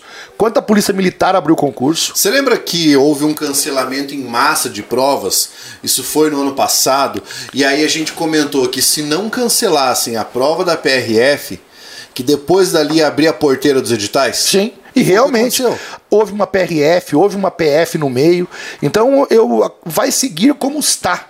tendo muitos concursos de várias áreas. Agora tem muito Cefaz, tem muito. Os tribunais vão ter que acontecer. É, os tribunais estão aí há algum tempo já que não tem concurso. Então eu, ve, eu tô com ótimas perspectivas, tô bem confiante de que nós vamos ter o, os próximos anos muito bons. É, especialmente na carreira policial, eu acho que é especialmente, mas não somente. Aham. Tem que abrir os olhos da galera, tem muita área e a carreira policial é só uma delas. E quando é que você vai entrar pra política, Johnny? Cara, eu tenho outros planos agora. É uma área que mexe com a gente, né? A gente que nós que, que gostamos de estudar um pouquinho e, e passamos por algumas coisas, a gente tem sempre uma vontade de participar um pouco mais da política. Mas agora eu preciso construir algumas coisas que eu tenho como metas, né? É, eu falo construir assim, questão financeira, Aham. de É, eu acumular ia te perguntar quais são os seus planos pro futuro. de acumular bens por um tempo, construir algumas coisas que eu tenho vontade, e aí depois a gente vai ver, estabilizar meu site. Eu acho que agora eu tenho que estabilizar meu site, para depois de estabilizado eu conseguir pensar nisso. Mas não para é agora. conteúdo, né, cara, pra gerar. Pablo, eh, você imagina, né? Eu, eu, eu tenho, eu tenho que fazer estatística, RLM, matemática e matemática financeira. E eu tenho que conciliar isso ainda com os cursos. Então você imagina que é um trabalho grande. Então, por enquanto, eu não quero pensar nisso. Tô até afastado aí da- das, das brigas e tal. É, mas uma hora vai acontecer. Eu não sei quando vai ser, mas uma hora vai acontecer. Não sei quando. Porque Sabe que eu sou filiado a um partido já, né? já sei qual é o partido. Já. Quero que. Vamos ver se você vai adivinhar. Galera que tá assistindo aí também, tá? Se vocês adivinham. Eu sou filiado a um partido que tem como um dos grandes ícones uma das maiores figuras da história da política brasileira. PDT. Por que, que você matou a charada? Leonel Brizola. Exatamente. Leonel Brizola, pra quem não conhece a história, vai estudar um pouquinho. Foi um cara brilhante da política brasileira. Se você tem qualquer tipo de noção, é, preconceito, vá ler quem foi o cara, vai estudar quem foi esse cara. É, ele é o, o maior ícone, né, do PDT. É. É, se não tinha como não saber, né? A dica, a dica é muito foda, muito boa. Eu tô filiado ao Solidariedade, que é o partido do Centrão. Mas na verdade é porque eu ia concorrer a vereador em Cascavel e aí naquela oportunidade me pareceu interessante é, estar no, no Solidariedade. Hum, eu não, também não vejo mais, cara, como tão importante a questão do qual partido você tá. Embora sim, não, não, não estou feliz assim com, Aham. com os caminhos que tem seguido o Solidariedade. Então eu devo trocar em breve, mas hoje eu tô no Solidariedade, que é do Centrão. Né? Mas enfim, não, não compartilhe das ideias, não. Você tá vendo, cara? Esse- isso é uma coisa espetacular, né? O quê? E a- a- a- o Aristóteles já falava que o homem é um animal político. Sempre, né? Claro. Mesmo que fala que não gosta, e eu não gosto de política. Eu acho que essa é a frase de que aqueles políticos da política antiga mais gostam. Da pessoa dizendo que não gosta de política. Porque isso facilita a alienação.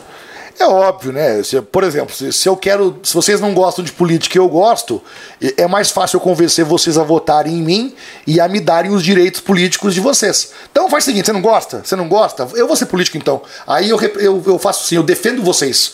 E aí eu vou conseguir ter mais pessoas eh, me seguindo, votando em mim e sendo meus eleitores, né? Que é o capital político de cada um. Exatamente. Então, claro, se, se todo mundo gostasse de política, seria muito mais difícil de você angariar ídolos, né? Seria um terreno muito árido, É, né, cara? seria Porque o debate árido. seria mais acirrado, né? Sem dúvida. Antes de ingressar, porque esse é um assunto bom pra caralho. É, sempre. Antes de ingressar nesse assunto de fé e fato, Johnny, você que você não veio, é, você é professor há, há bastante tempo, assim como eu.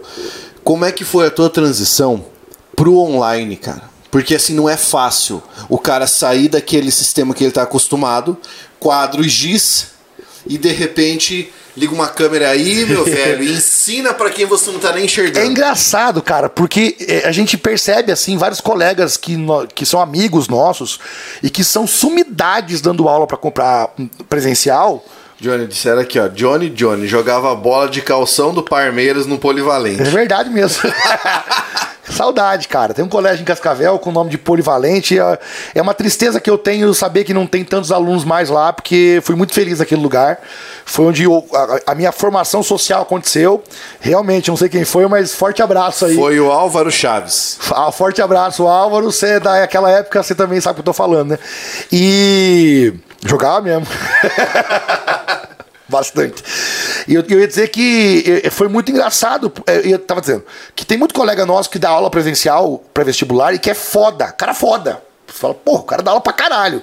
Você mete na cama, na câmera e não, não roda. Não fica legal, não sei. Falta. Eu não sei explicar o que é. Falta alguma coisa, não fica bom, entendeu? No meu caso, Pablo, o teu também sei que foi assim. No meu caso foi automático. Foi automático. Puseram uma câmera, faz um teste e o teste ficou muito foda. Até hoje eu gosto da aula. Sério, de verdade. O... E eu não vou dizer quem foi, mas a pessoa falou: você nasceu pra isso. E aí, pra mim, foi tranquilo. Desde o começo foi como uma da aula normal. Isso é a parte boa.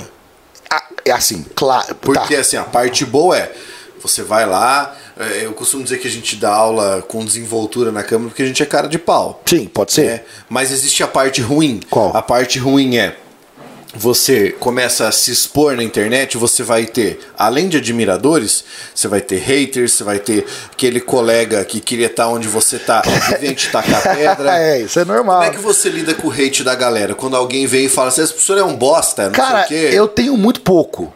Muito pouco. Eu, eu quase não sinto isso. Talvez porque eu, eu, eu cuide muito com a maneira com a qual eu me expresso. Eu tenho, eu tenho ficado mais atento, assim, e atido também. Apesar da fala engalanada. Eu tenho ficado mais atido. O Pablo, o Pablo me contou uma vez, né? é, que eu não sei quem é o colega, mas enfim, uma pessoa que eu não conheço. É, é, de um grupo de português deles, amigos da área de português, disse que eu era metido porque eu tinha uma fala engalanada. Eu não sei. Cara, é, en- enfim. E eu acho que eu tenho ficado mais atido ao conteúdo e eu não eu, eu, eu, tento criar uma explicação, porque eu, eu tenho muito pouco hate que chega até mim. Óbvio que existe, que chega até mim muito pouco. Ma- Mas tem um fato. O meu irmão, é, o Marcione, ele dá aula de biologia. E aí ele tem um colega, que eu não sei quem é. E quando a pessoa fala mal de mim, eu gosto de não saber quem é. Porque assim eu não vou desenvolver raiva e também eu posso contar as histórias que eu não sei quem é, então eu posso contar. Claro. E aí diz que esse cara fica me seguindo. E aí toda vez que ele encontra o meu irmão, ele, ele faz uma crítica. Ah, ó, explicou a matéria lá, eu acho que podia ser melhor a explicação e tal. Aí a gente ri, né? E o meu irmão fala, pô, fica claro assim que ele fica procurando. E, ele, e se ele te segue é porque de certa maneira ele queria estar onde você tá também e tal. Claro. Então isso existe. Isso existe e eu acho legal, porque se, se nós temos um trabalho que faz com que alguém gaste energia, pra, que é um colega de profissão, gaste energia para nos assistir, mesmo que seja para criticar, é porque nós estamos aparecendo. E bem, Che- né? Chegou até ele e causou incômodo a ponto dele olhar. Então, eu gosto, de certa maneira gosto. Dos alunos, cara, muito pouco, Pablo. Eu nem sei o que te responder, porque muito pouco. Mas é fato que há algum tempo já eu tenho me esquivado de, de polêmicas, né? Aham. Entendeu? Ah, É, faz tempo, né, Johnny? por opção, por opção, eu me, eu me afastei de polêmica, eu tento ser simpático com os alunos e até as grosserias minhas diminuíram bastante. é, então eu não tenho assim dos alunos de modo geral. Agora, de colegas vai ter a vida inteira, né? E talvez quem não me conheça, e quem conhece também, ache que eu sou metido. E talvez eu passe essa impressão de alguém metido é, e de alguém arrogante. Eu, não, eu, eu tenho certeza absoluta que eu não sou arrogante. Eu posso transparecer isso, provavelmente sim. E a pessoa fala, ah, esse cara é cuzão e tal, não sei o quê. É que eu sou, eu sou mais na minha, entendeu? Aham. Eu sou mais na minha, eu demoro um pouco pra criar amizade, até por um pouco de insegurança, talvez. E aí o jeito que eu falo pode achar que eu tô cuzão, mas não é o caso. Eu quero agradecer ao Anderson Akira. Caraca, o cara mandou até dinheiro, velho. É, o Anderson mandou aqui um super chat, cara. Muito obrigado, velho. Muito obrigado, porque assim você contribui com o nosso trabalho. Tá? O Reinaldão mandou um Fala Guerreiros aí, tá? A Rosane disse que você é maravilhoso. É... Que mais? O- a Carlota fez uma, uma pergunta. Na reunião que você teve com o Evandro, ele ainda está bravo com você? Meu Deus do céu. Gente, vamos esperar um tempinho para mais notícias dessa natureza. Fiquem tranquilos, eu e o Evandro não temos uma briga. Eu acho. Nós não temos Eu um acho, assim, ó, eu acho. Não tem informação alguma privilegiada. De verdade, eu não tenho. Eu acho que o Pablo ainda, se não regularmente, dará alguma aula no Alphacom. Eu acho, é é a impressão que eu tenho. Não tenho nenhuma, nenhuma informação privilegiada, nem do Pablo, nem do Evandro. É a impressão que eu tenho, porque eu- é, a impressão que eu tenho é que o Pablo já superou. O Pablo tá muito bem resolvido. E eu acho que o Evandro também, então. é, Mas eu adoraria, cara, eu não tenho problema nenhum. Eu sempre Você viu como sem falar com você? Lembra que eu falo pra você, Johnny, não existe tempo ruim pra negócio bom? É o que eu É falei. essa a ideia. Eu queria pegar um outro comentário aqui pra reviver os nossos tempos de falando francamente. Boa. Pra quem não sabe, eu e o Johnny tínhamos um, um quadro, né? Porque eu tava no Focus aí, a gente chamava falando francamente, era quase, acho que era toda sexta-feira. A gente quebrava o pau debatendo alguns assuntos e a galera escufalava Literalmente quebrávamos o pau. Era uma coisa louca, tá? A... Nós tínhamos falado do FIES lá atrás, e uma das nossas inscritas no canal, a Tânia Maria, disse: Meu filho fez engenharia civil pelo FIES. Hoje está desempregado e com uma dívida enorme. O que não significa que o FIES seja uma coisa ruim. É, cara. Ruim é estar desempregado. Então, aí a gente tem que entender que ele fez uma. Ele, é, como é que eu vou dizer? O governo emprestou o dinheiro pra ele, certo? Eu acho que o governo fez uma coisa boa. Ó, você quer cursar? Tá aqui o dinheiro. E aí a gente tem que também torcer para que tudo dê certo depois, que ele arrume um emprego, que ele se coloque no mercado de trabalho. Agora eu tenho certeza que o filho dela deve estar melhor formado hoje do que antes, né? eu não tenho certeza. dúvida. Eu acho. Porque as suas oportunidades de emprego com uma formação são mais amplas do que suas oportunidades de emprego sem uma formação. Não, e outra coisa, é, ninguém obrigou ele a usar o FIES, né? Era, ó, tá aqui.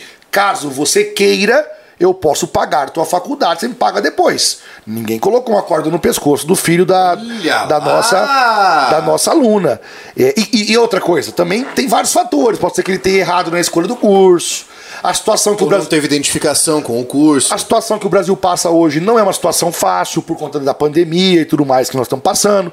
Então, quer dizer, tem vários fatores é, para que. Vamos pegar um exemplo. Veja, uh, assim, não é para contra-argumentar o que você disse, mas é para colocar isso em perspectiva. Veja, por exemplo, quantos jovens que não teriam condição de se formar em medicina acabaram se formando em medicina e trabalharam durante a pandemia. É, por exemplo. Entendeu? A vida não tem garantia, né, cara? É que não tem caminho com a certeza. Podia, o governo podia dar o curso de graça e o seu filho poderia estar fudido igual. Cara, não tem o garantia. Guimarães Rosa já resumiu isso muito bem. Viver é perigoso. É, é isso, é, é perigoso, cara. E aí é difícil a gente pegar um caso isolado, né? Que frase bonita Agora, que o agora, mandou, que é a vida não tem garantia. Escreve aí nos comentários aí que essa frase foi filosófica. Aí você veja, cara, é, esses programas, né? Eu, eu, de certa maneira, talvez só esteja aqui nessa conversa boa com você hoje, porque é, eu precisei de Bolsa Escola. Eu usava Bolsa Escola. E o Bolsa Escola que eu ganhava era o que pagava o meu transporte para ir até o Polivalente. O bairro que eu morava era um bairro muito perigoso, chamado Santa Cruz. Eu e o Johnny temos algumas, algumas coincidências engraçadas na vida. Agora eu descobri nesta live que ele fez o mesmo vestibular que eu fiz. Aham. Mas eu também soube já há algum tempo que ele morava no bairro que ficava ao lado do meu. Você morava no Guarujá, Guarujá. e eu muitas vezes saía do Santa Cruz para ir jogar bola naquela cancha de areia do Guarujá, Aham. porque não tinha no meu bairro. Era um bairro muito pobre, até hoje é. E a escola era muito ruim, porque quando um bairro é muito pobre, a escola também é ruim.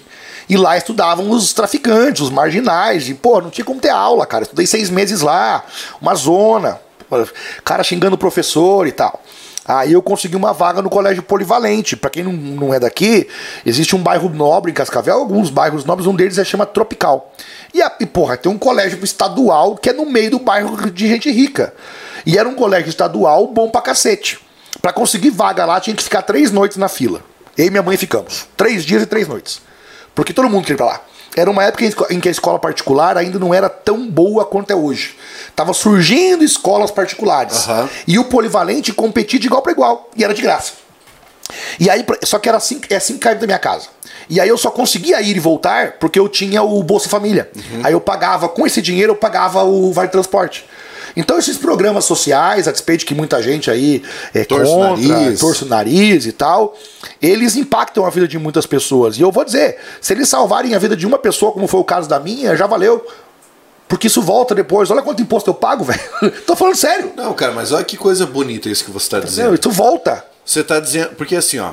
o fato de você falar isso é justamente o saldo que se precisa ter de um programa como esse. Ele salva a vida das pessoas. Ele salva a vida das pessoas, porque esse cara ele vai ter uma formação melhor, se tudo correr bem, ele não vai virar um bandido, um marginal, é, ele vai pagar imposto e o imposto depois é muito maior do que o dinheirinho que ele pegou. Era, eu, eu lembro a época, era tipo 80 reais por mês. Uhum. Eu, eu- eu- era, era, era 86 o Vale Transporte, eu pegava mais 6 reais e pagava lá pra ir voltar o mês inteiro. E ali eu conheci pessoas maravilhosas que hoje são é, importantes em Cascavel. E daí lá eu comecei a jogar xadrez nesse colégio polivalente. E daí do xadrez eu fui, eu arrumei o primeiro emprego. Aí eu consegui dar aula de xadrez e fazer cursinho no Alfa. E depois eu passei no vestibular da pública, que só podia ser pública. E eu tô aqui falando com você hoje. Então é, a gente tem que ter uma. É minha opinião, minha opinião. Tem que tomar cuidado quando a gente for julgar esses programas sociais.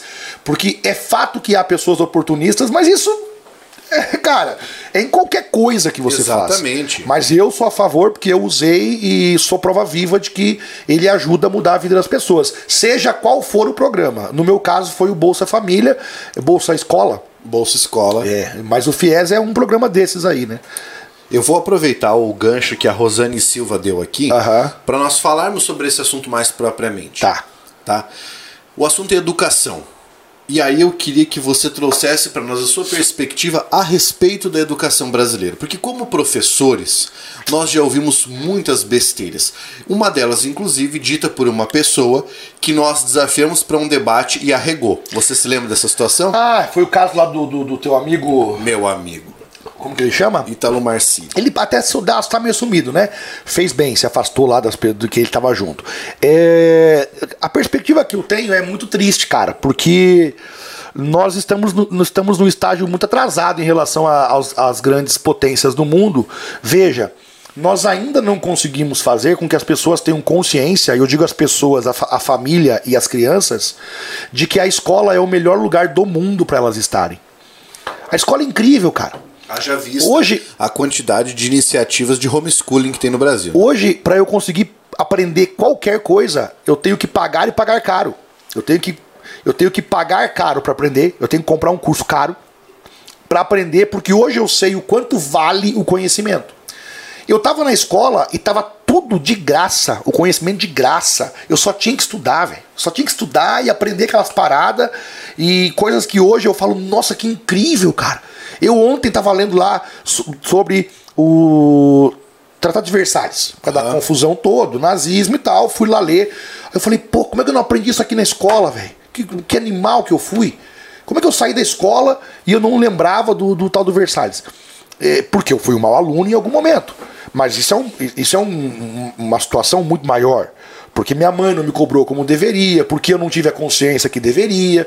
Então nós estamos ainda na fase, e eu vejo assim, de que não há consciência social, e eu falo geral. Claro que tem famílias ricas que têm consciência, falo, todo mundo, porque o Brasil não é o que a gente vê na internet. O Brasil é feio demais, cara. O Brasil é, é pobre demais, tem família pobre, que o pai não tem, não cobra o filho, não leva na escola. P- Pablo, a escola tá lá, a escola pública. O professor tá lá. Se as famílias, que são os pais e as mães dos alunos, todos forem à escola e cobrarem, eu quero aula boa. Você não vai dar essa aula, professor. Você não vai sentar aí nessa cadeira e vai fingir que o tempo passa. Você vai dar aula. E aí, quando aquele marginal xingasse o professor, todos os pais fossem lá, falaram, não, não vai xingar o professor.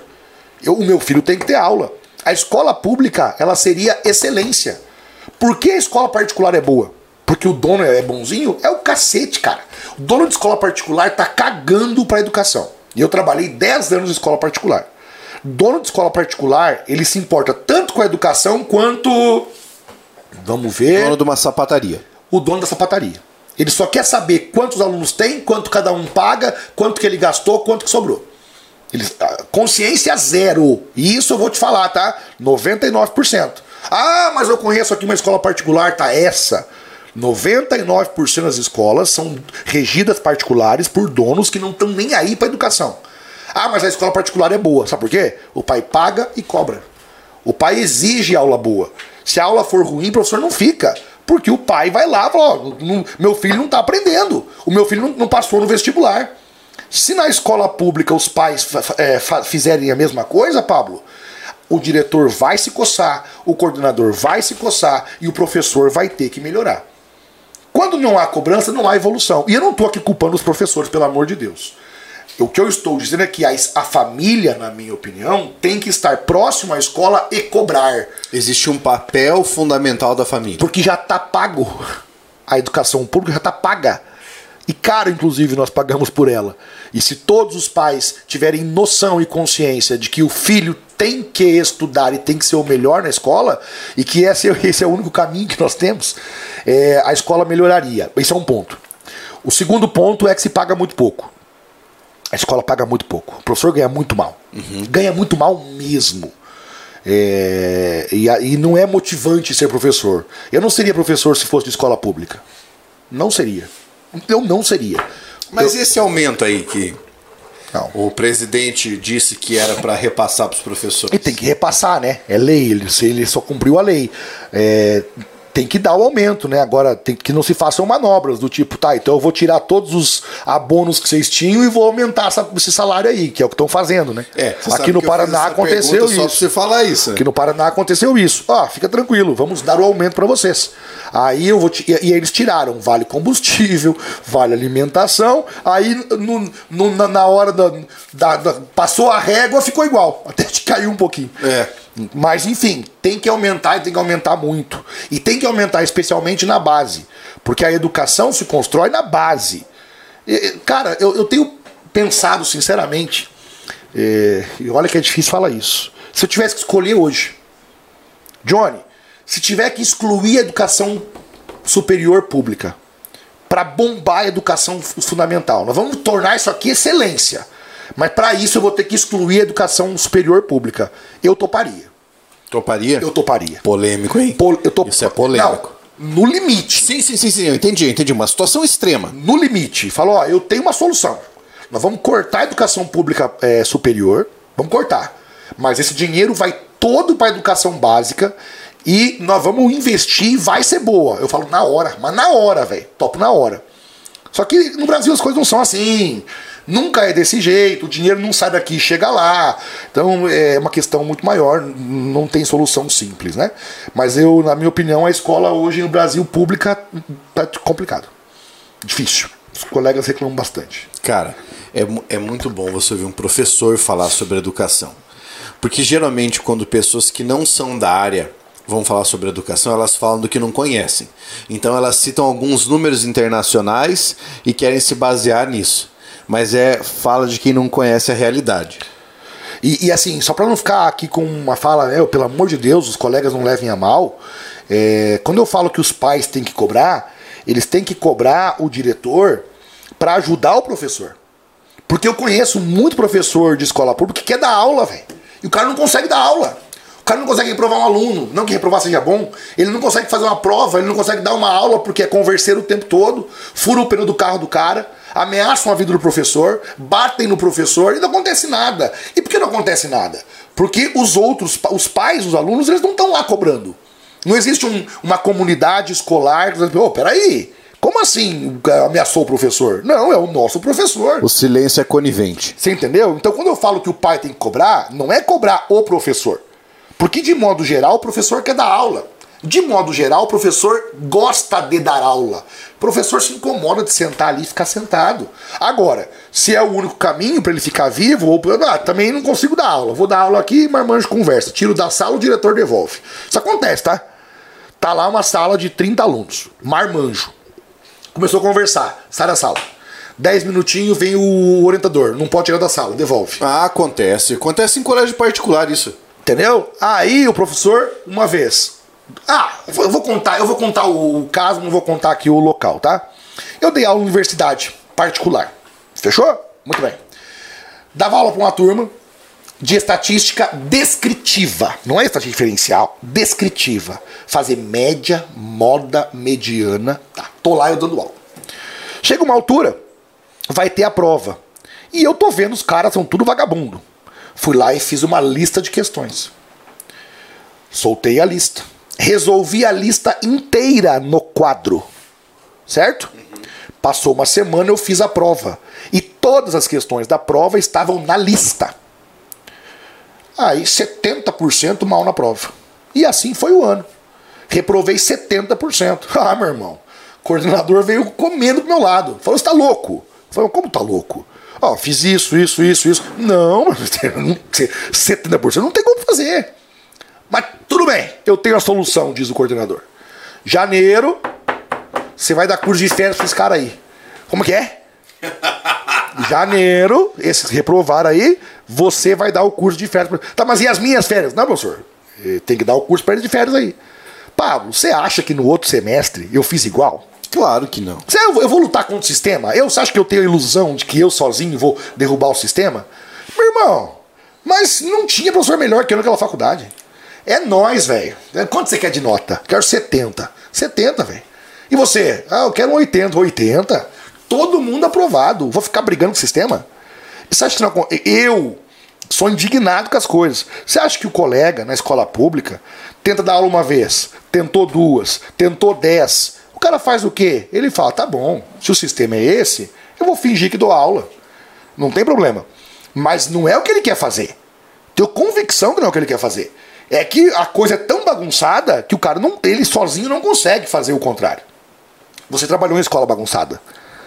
Eu trabalhei em escola particular bagunçada. Você não tem força. Escola particular. Você não consegue. Particular. Você não consegue. Você, professor, não consegue. Porque é tão bagunçado, é, é- é tão louco o sistema, que você é demitido e continua rodando igual. Eu vou contar uma que aconteceu comigo. Eu acho que você já deve ter ouvido essa história, John. Mas trabalhei numa escola particular que tinha um sistema de provas. Tá, Se você quiser ler o comentário e escolher algum para responder, fica à vontade. É, tem um sistema de provas. Então você tinha uma prova 1, a prova 2, a prova 3, certo? Não, gosto de ver lá. E as substitutivas. Daqui um dia a gente vai pôr na TV ali atrás para ver o comentário. Verdade.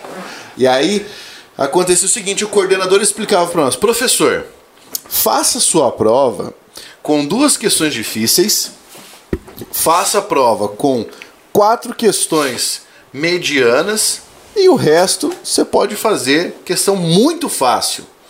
Isso para a prova 1 e para a prova 2. Acontece que depois da prova e da prova 2 a gente tinha recuperação. Na recuperação o professor tinha que dar aula antes da prova. E aí a prova?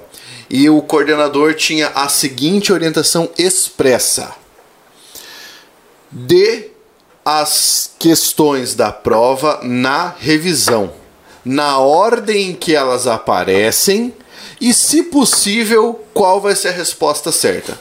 Para que o aluno já saísse de lá com a nota máxima. com o gabarito. E você não consegue lutar contra isso. Então eu imagino o professor, o colega, que dá aula na escola pública, de um bairro carente, que são a maioria. E aí ele vai dar aula, aquela converseira, ele tenta brigar o aluno no peito professor. Quando ele, vai, quando ele sai, tá o pneu furado. Mandou pra fora, devolve aluno, vai reprovar, não consegue. Não há professor que sustente isso a longo prazo. O cara vai definhando, ele vai perdendo energia. E isso acontece porque a comunidade escolar não colabora. Então, quando eu falei que a família tem que estar na escola e cobrando a escola pública, e também particular, evidentemente, é, também acontece na particular, mas estamos falando da pública agora nesse momento, é para que a escola e o professor tenha força para fazer o trabalho dele, que o diretor tenha força para poder colocar a ordem na casa.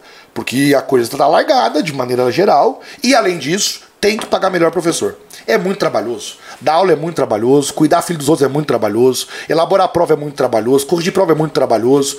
É, e, e não é, isso aqui não é, como é que vamos dizer, sacerdócio, é profissão. E aí o cara que é bom, ele não fica. É melhor dar aula para ensino médio, Enem ou concurso público? Concurso público disparado. Porque o aluno é ele que paga, né? É ele que paga, você não tem que se estressar se ele, se ele vai conversar, ele não vai conversar, dá uma atividade, ele vai fazer, dá um simulado, ele vai fazer. Não tem nem comparação, né? Isso é uma coisa. Cara, isso é unânime para quem já trabalhou em todas essas áreas. Não, é, é uma resposta eu- eu- unânime. Eu, não vou dizer nunca mais, né? Eu, eu tenho dois filhos pra criar e eu costumo dizer que a gente que é pai precisa rastelar o chão pra ganhar dinheiro pra sustentar a família. Você Claro. vai, velho. Isso aí a gente é, é lutador. É, agora, se eu puder não voltar a dar aulas pra pré-vestibular, eu não quero, não.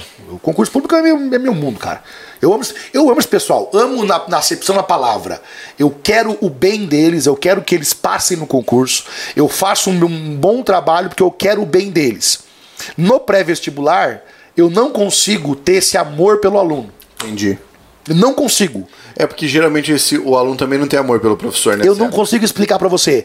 Eu dei aula 10 anos para vestibular e eu venci nessa área. Eu fui um bom professor, eu dei aula em grandes cursinhos, ficava bem colocado nas enquetes, eu fui um bom professor para vestibular.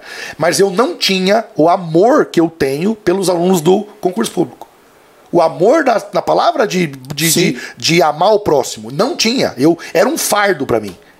Pra concurso público, velho, eu vou dar aula faceiro, vou dar aula feliz. Contente. Contente, eu quero, eu gosto do cara, eu gosto do cara. Eu gosto do cara, porque eu me identifico com ele, porque eu sou um cara que veio de baixo e, e eu sei o que é, eu sei o quanto é legal vencer. O valor da esperança. E eu quero que ele vença. E eu não me permito, uma coisa que é legal, eu não me permito fazer um trabalho ruim, porque eu sei que eu posso ajudar a mudar a vida dele. Não sozinho, não, não é isso não. Mas eu não me permito fazer meia boca, porque eu falei, porra, o cara não. Eu não posso fazer isso com ele. Eu não posso sacanear esse cara e dar uma aula bosta. Eu tenho que fazer o melhor pra ajudar esse cara. E eu sei que eles retribuem também. Entendeu? Então, se eu não. Não, não quero. Tem muito professor que te acompanha, Johnny. Muito professor Tá. que acompanha seu trabalho. é, verdade. Eu queria que você desse aqui uma dica, um recado pra essa galera que te acompanha e que se inspira por aquilo que você fala. Porque apesar do que o colega lá diz tom engalanado, o tom do Johnny é grandiloquente, ele fala bem. Dá uma dica pra essa galera. deixa eu te contar sobre isso, cara. Eu vou dar uma dica assim, mas eu vou te contar. O que acontece? Outro dia na escola dos meus filhos, colégio de expressão em Cascavel, teve oratória. Aí, eu não, eu não, eu não ajudo eles, né? Eu não, assim, não, eu, não, eu não ajudei eles no oratório. Aí o meu filho tá no qu- quarto ano, tava no quarto ano, e minha filha no sexto ano.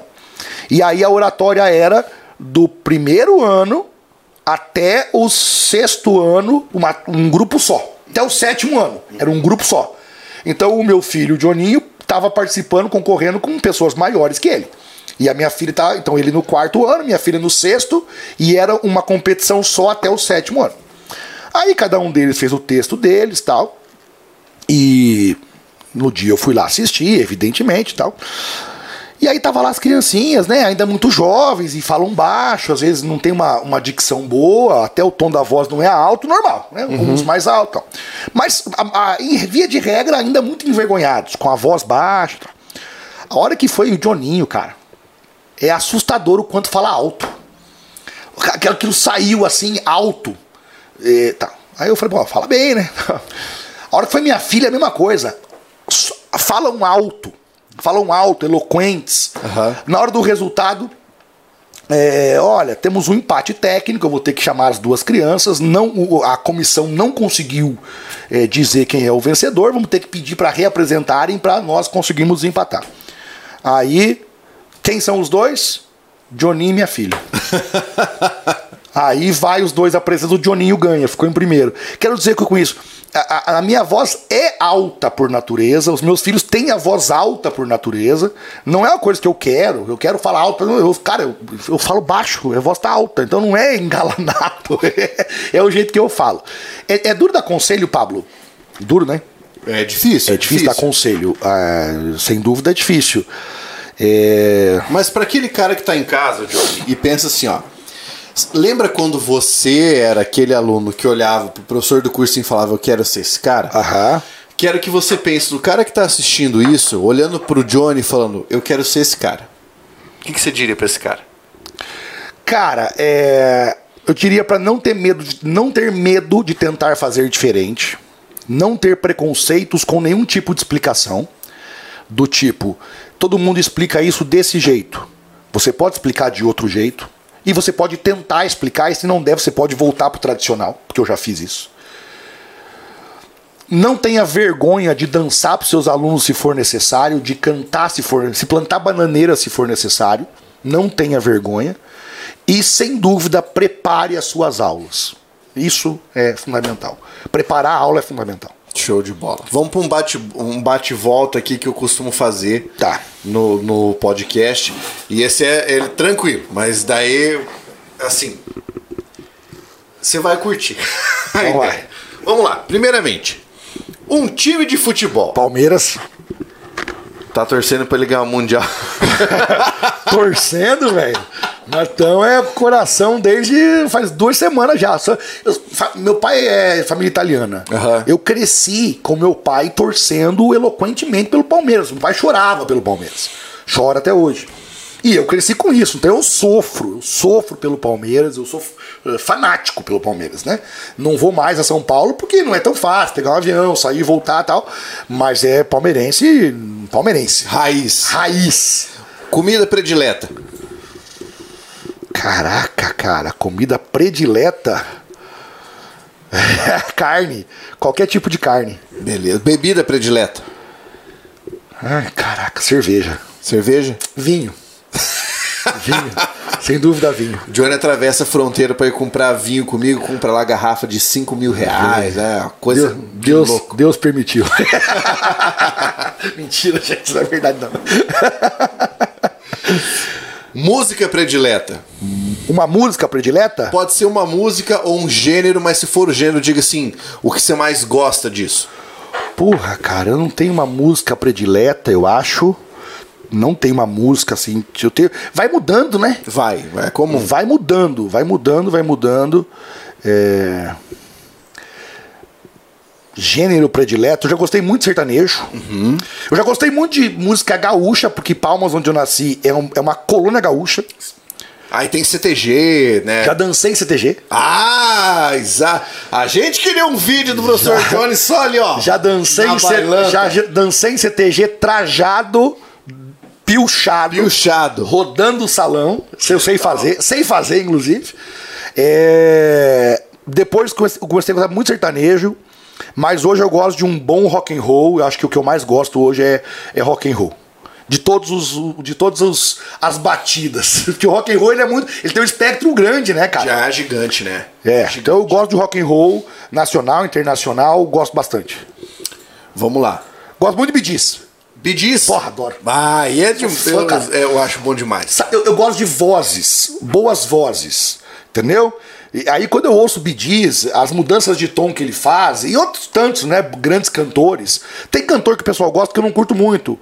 As músicas são boas, mas ele é um cantor ok. Ele é um cantor. Vou dar um exemplo aqui, vai. Roberto Carlos é um bom cantor, na minha Sim. opinião. Mas ele não me encanta. Eu não, eu não ouço Roberto Carlos e falo, caralho, cara, olha, olha onde esse cara chegou. Olha o tom, eu não consigo, entendeu? Aham. Mas eu ouço o Bidiz e eu gosto bastante. E- mas é só um, assim. Mas Bidiz eu gosto bastante. Filme predileto. Cara, filme é foda, né? Filme é difícil. Tem um que não é que é meu filme predileto. O, o, o trabalho foi muito foda e tem a ver com o nosso momento, que é Bastardos Inglórios. fala sobre nazismo.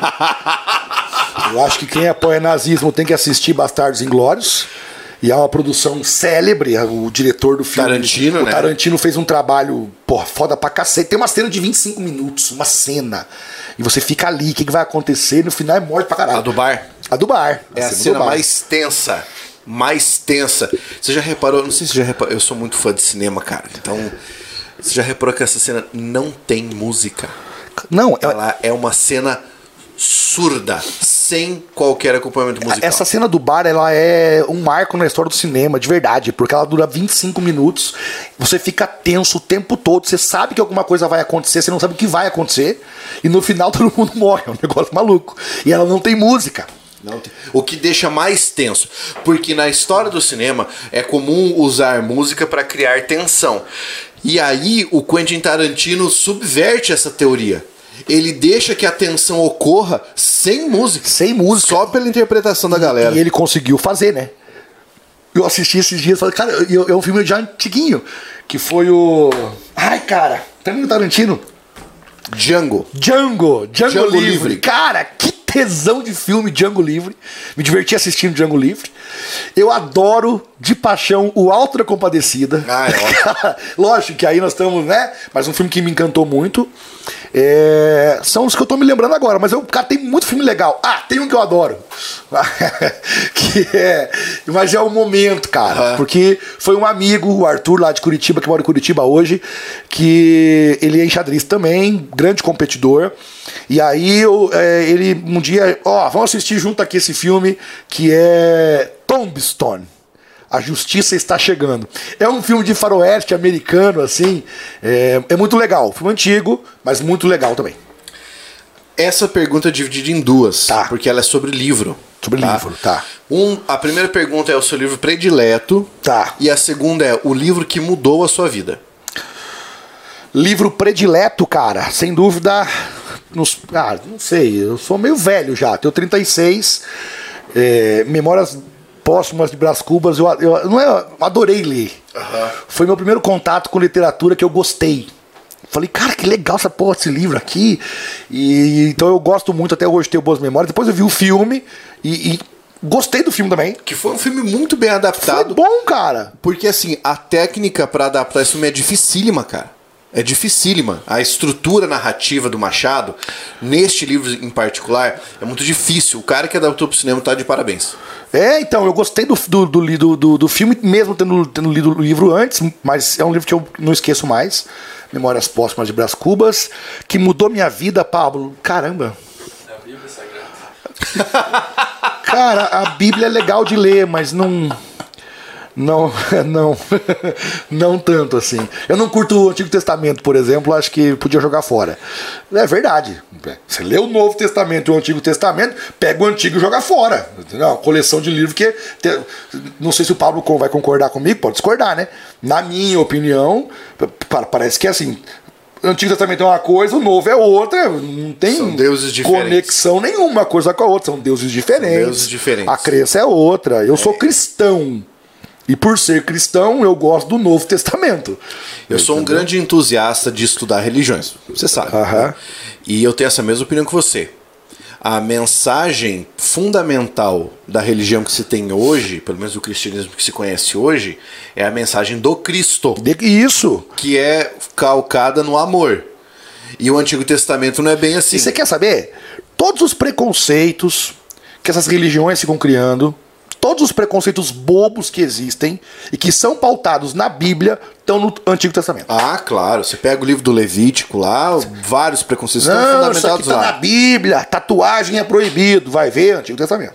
Cristo era um cara bem de boas, não tinha preconceito nenhum, andava com todo mundo e amava o próximo. Isso é, é cristianismo. Aí, se você quiser ficar subvertendo, sendo preconceituoso, aí você pega o Antigo Testamento e interprete a sua maneira, use lá, ah, seja criativo, como são, e você consegue. Porque eu não gosto do Antigo Testamento. Interpretação seletiva. Porque ele é usado por qualquer lado. Você pode ler ali e fazer o que você quiser. Mas enfim, você- então a Bíblia é, é, dá, dá, dá pra gente conversar. Livro que mudou minha vida. Mas não- eu ia falar o livro de. o livro de análise real mudou minha vida. Mas pode ser, o cara. de cálculo 1 mudou minha vida. Cara, um que mudou minha vida. De verdade. Muito legal. Eu vou, esse aí eu vou contar uma passagem bacana que é verdade. Que é um livro sobre linguagem corporal de dois autores ingleses, cara. Alan e Barbara Pease. Que é Linguagem Corporal o nome do livro. Aham. Eu, porra, na faculdade, cara, dando aula já, eu, eu tava na faculdade e dava aula em escola particular já. E eu me interessei, e eu, e eu decidi que ia ser professor, falei, porra, vou ser bom nessa parada. E para ser um bom professor, você tem que conseguir é, ler linguagem corporal. Claro. Que o aluno tá quieto, mas ele tá se comunicando. E de fato me ajudou muito, muito, muito, muito. Mas a passagem. E aí eu, eh, eu li esse livro sobre a posição dos pés. Que a posição do pé, ela indica onde a pessoa vai e, ou para onde ela quer ir. Tanto que numa conversa, se encontrou alguém na rua. Quando a, conversa começa, a pessoa vira para você integralmente. Quando ela começa a querer sair, o primeiro sinal é um dos pés virar pro lado que ela quer ir. E ela já tá avisando você, tipo, ó, tô meio que querendo terminar a conversa. Se você for um bom observador, você logo encerra o assunto e tá, deixa a pessoa aí, ela quer ir e tal. É, e aí eu lia isso lá, e tem exemplos, tal, não. E aí eu tô assistindo uma aula de cálculo, assistindo uma aula de cálculo 2. E aí, tá um colega meu, Joemir, sentado, beleza. E eu tô vendo a professora dando aula. E rapaz, o pé da professora o tempo inteiro apontando pra ele. O tempo inteiro.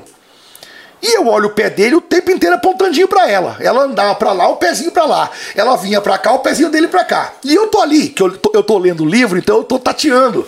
Eu tô, né? Experimentando. Eu tô olhando aquele pé da professora, tô olhando e tal. Olhei, cutuquei e falei: Joomir tá comendo a professora. Aí, do nada, Do nada. Aí ele falou, tá louco. Eu falei, tá comendo a professora. Você vai ver. Aí, colega, né, tá. Pablo, não deu, não deu uma semana, não virou a semana. Aparece os dois mãozinha dada no corredor. E, assim, muita coisa aplicável à sala de aula. Muita coisa aplicável. Posição da mão, quando você quer dar uma bronca, posição da mão quando você quer agradar, onde você olha no aluno para dar uma bronca. Então eu usei muito isso ao longo da vida na aula presencial.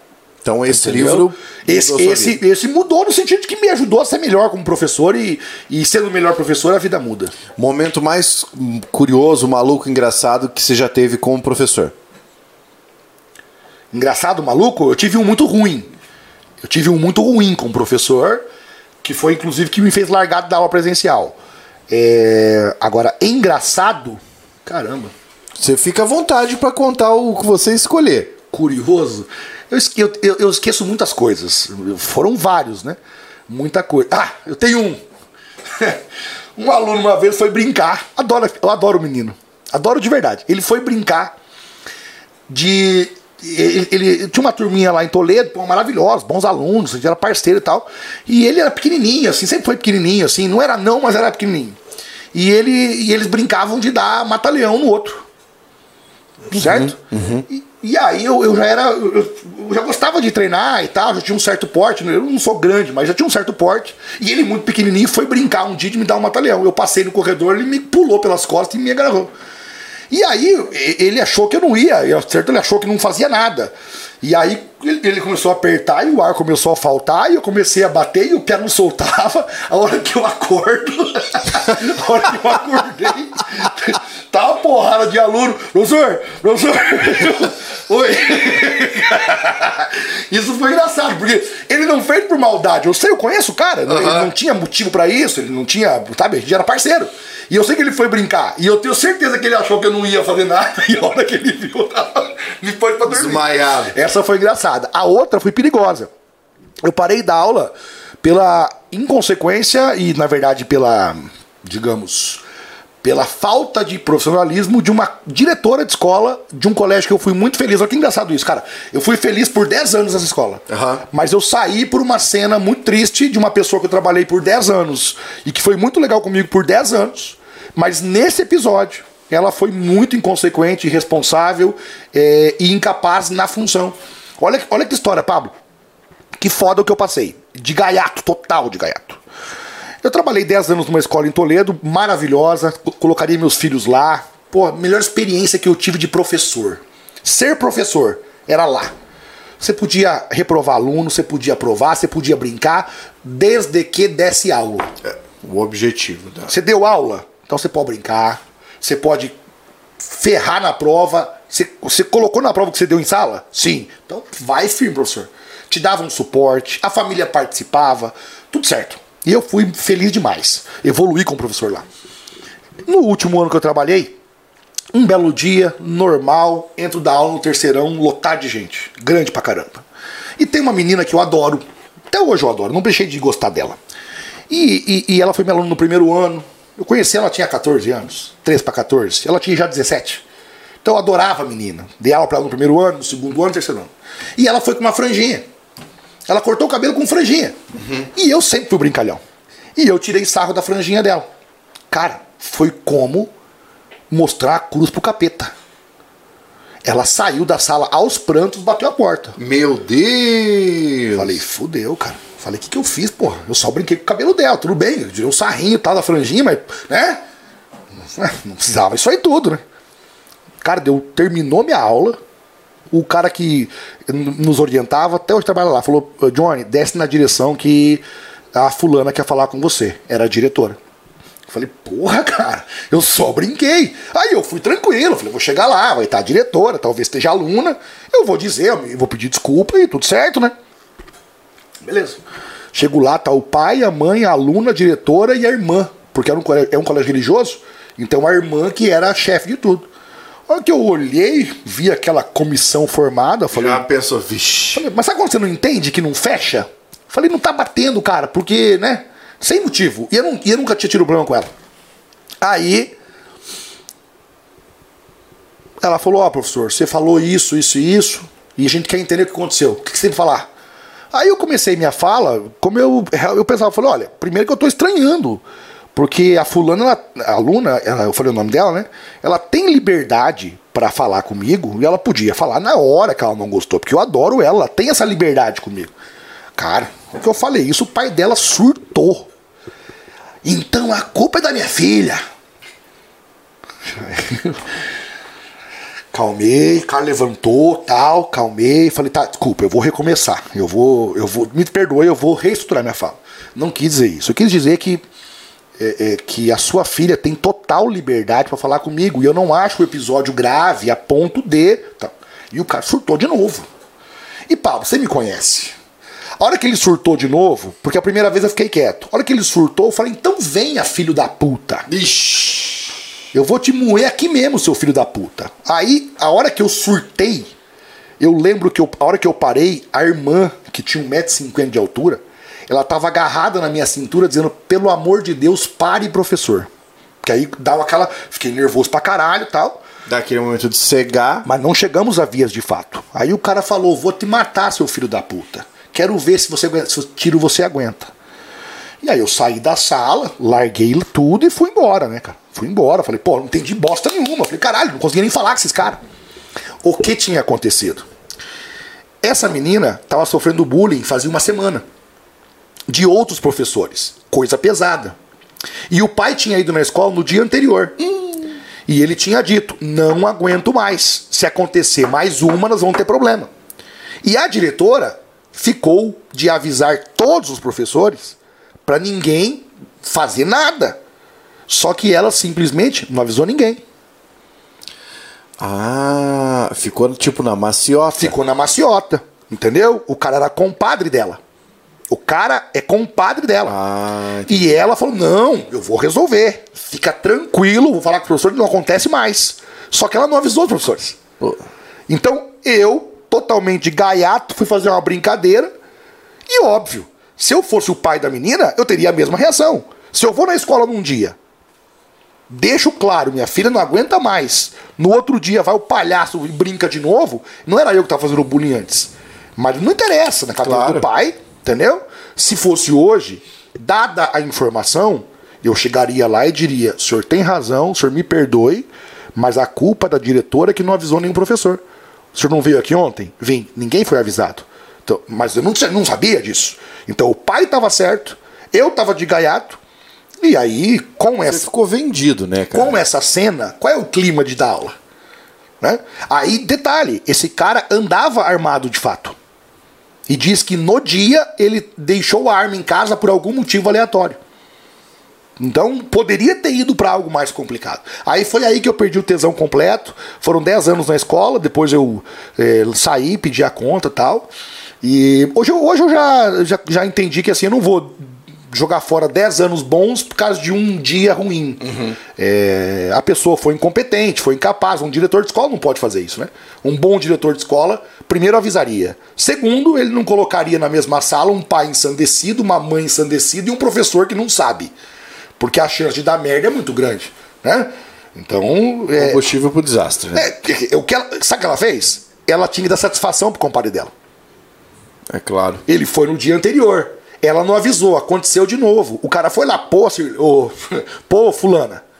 É, Quase falei o nome dela aqui. Quase. Pô, fulana. perto. Pô, fulana. De novo. Aí ela falou: vou chamar o professor aqui e vamos dar uma dura nele. Ela foi dar uma satisfação. Só que, meu irmão, o pai tava ensandecido. Pablo, você não tem ideia. Eu comecei a falar, o cara levantou, ele queria me matar. Ele queria me matar. O olho do cara espumava, a boca espumava, o olho saía Explodindo ódio. da órbita. E eu não entendi, eu demorei a entender. Passou tempo. Passou tempo que eu tinha saído, um colega me falou.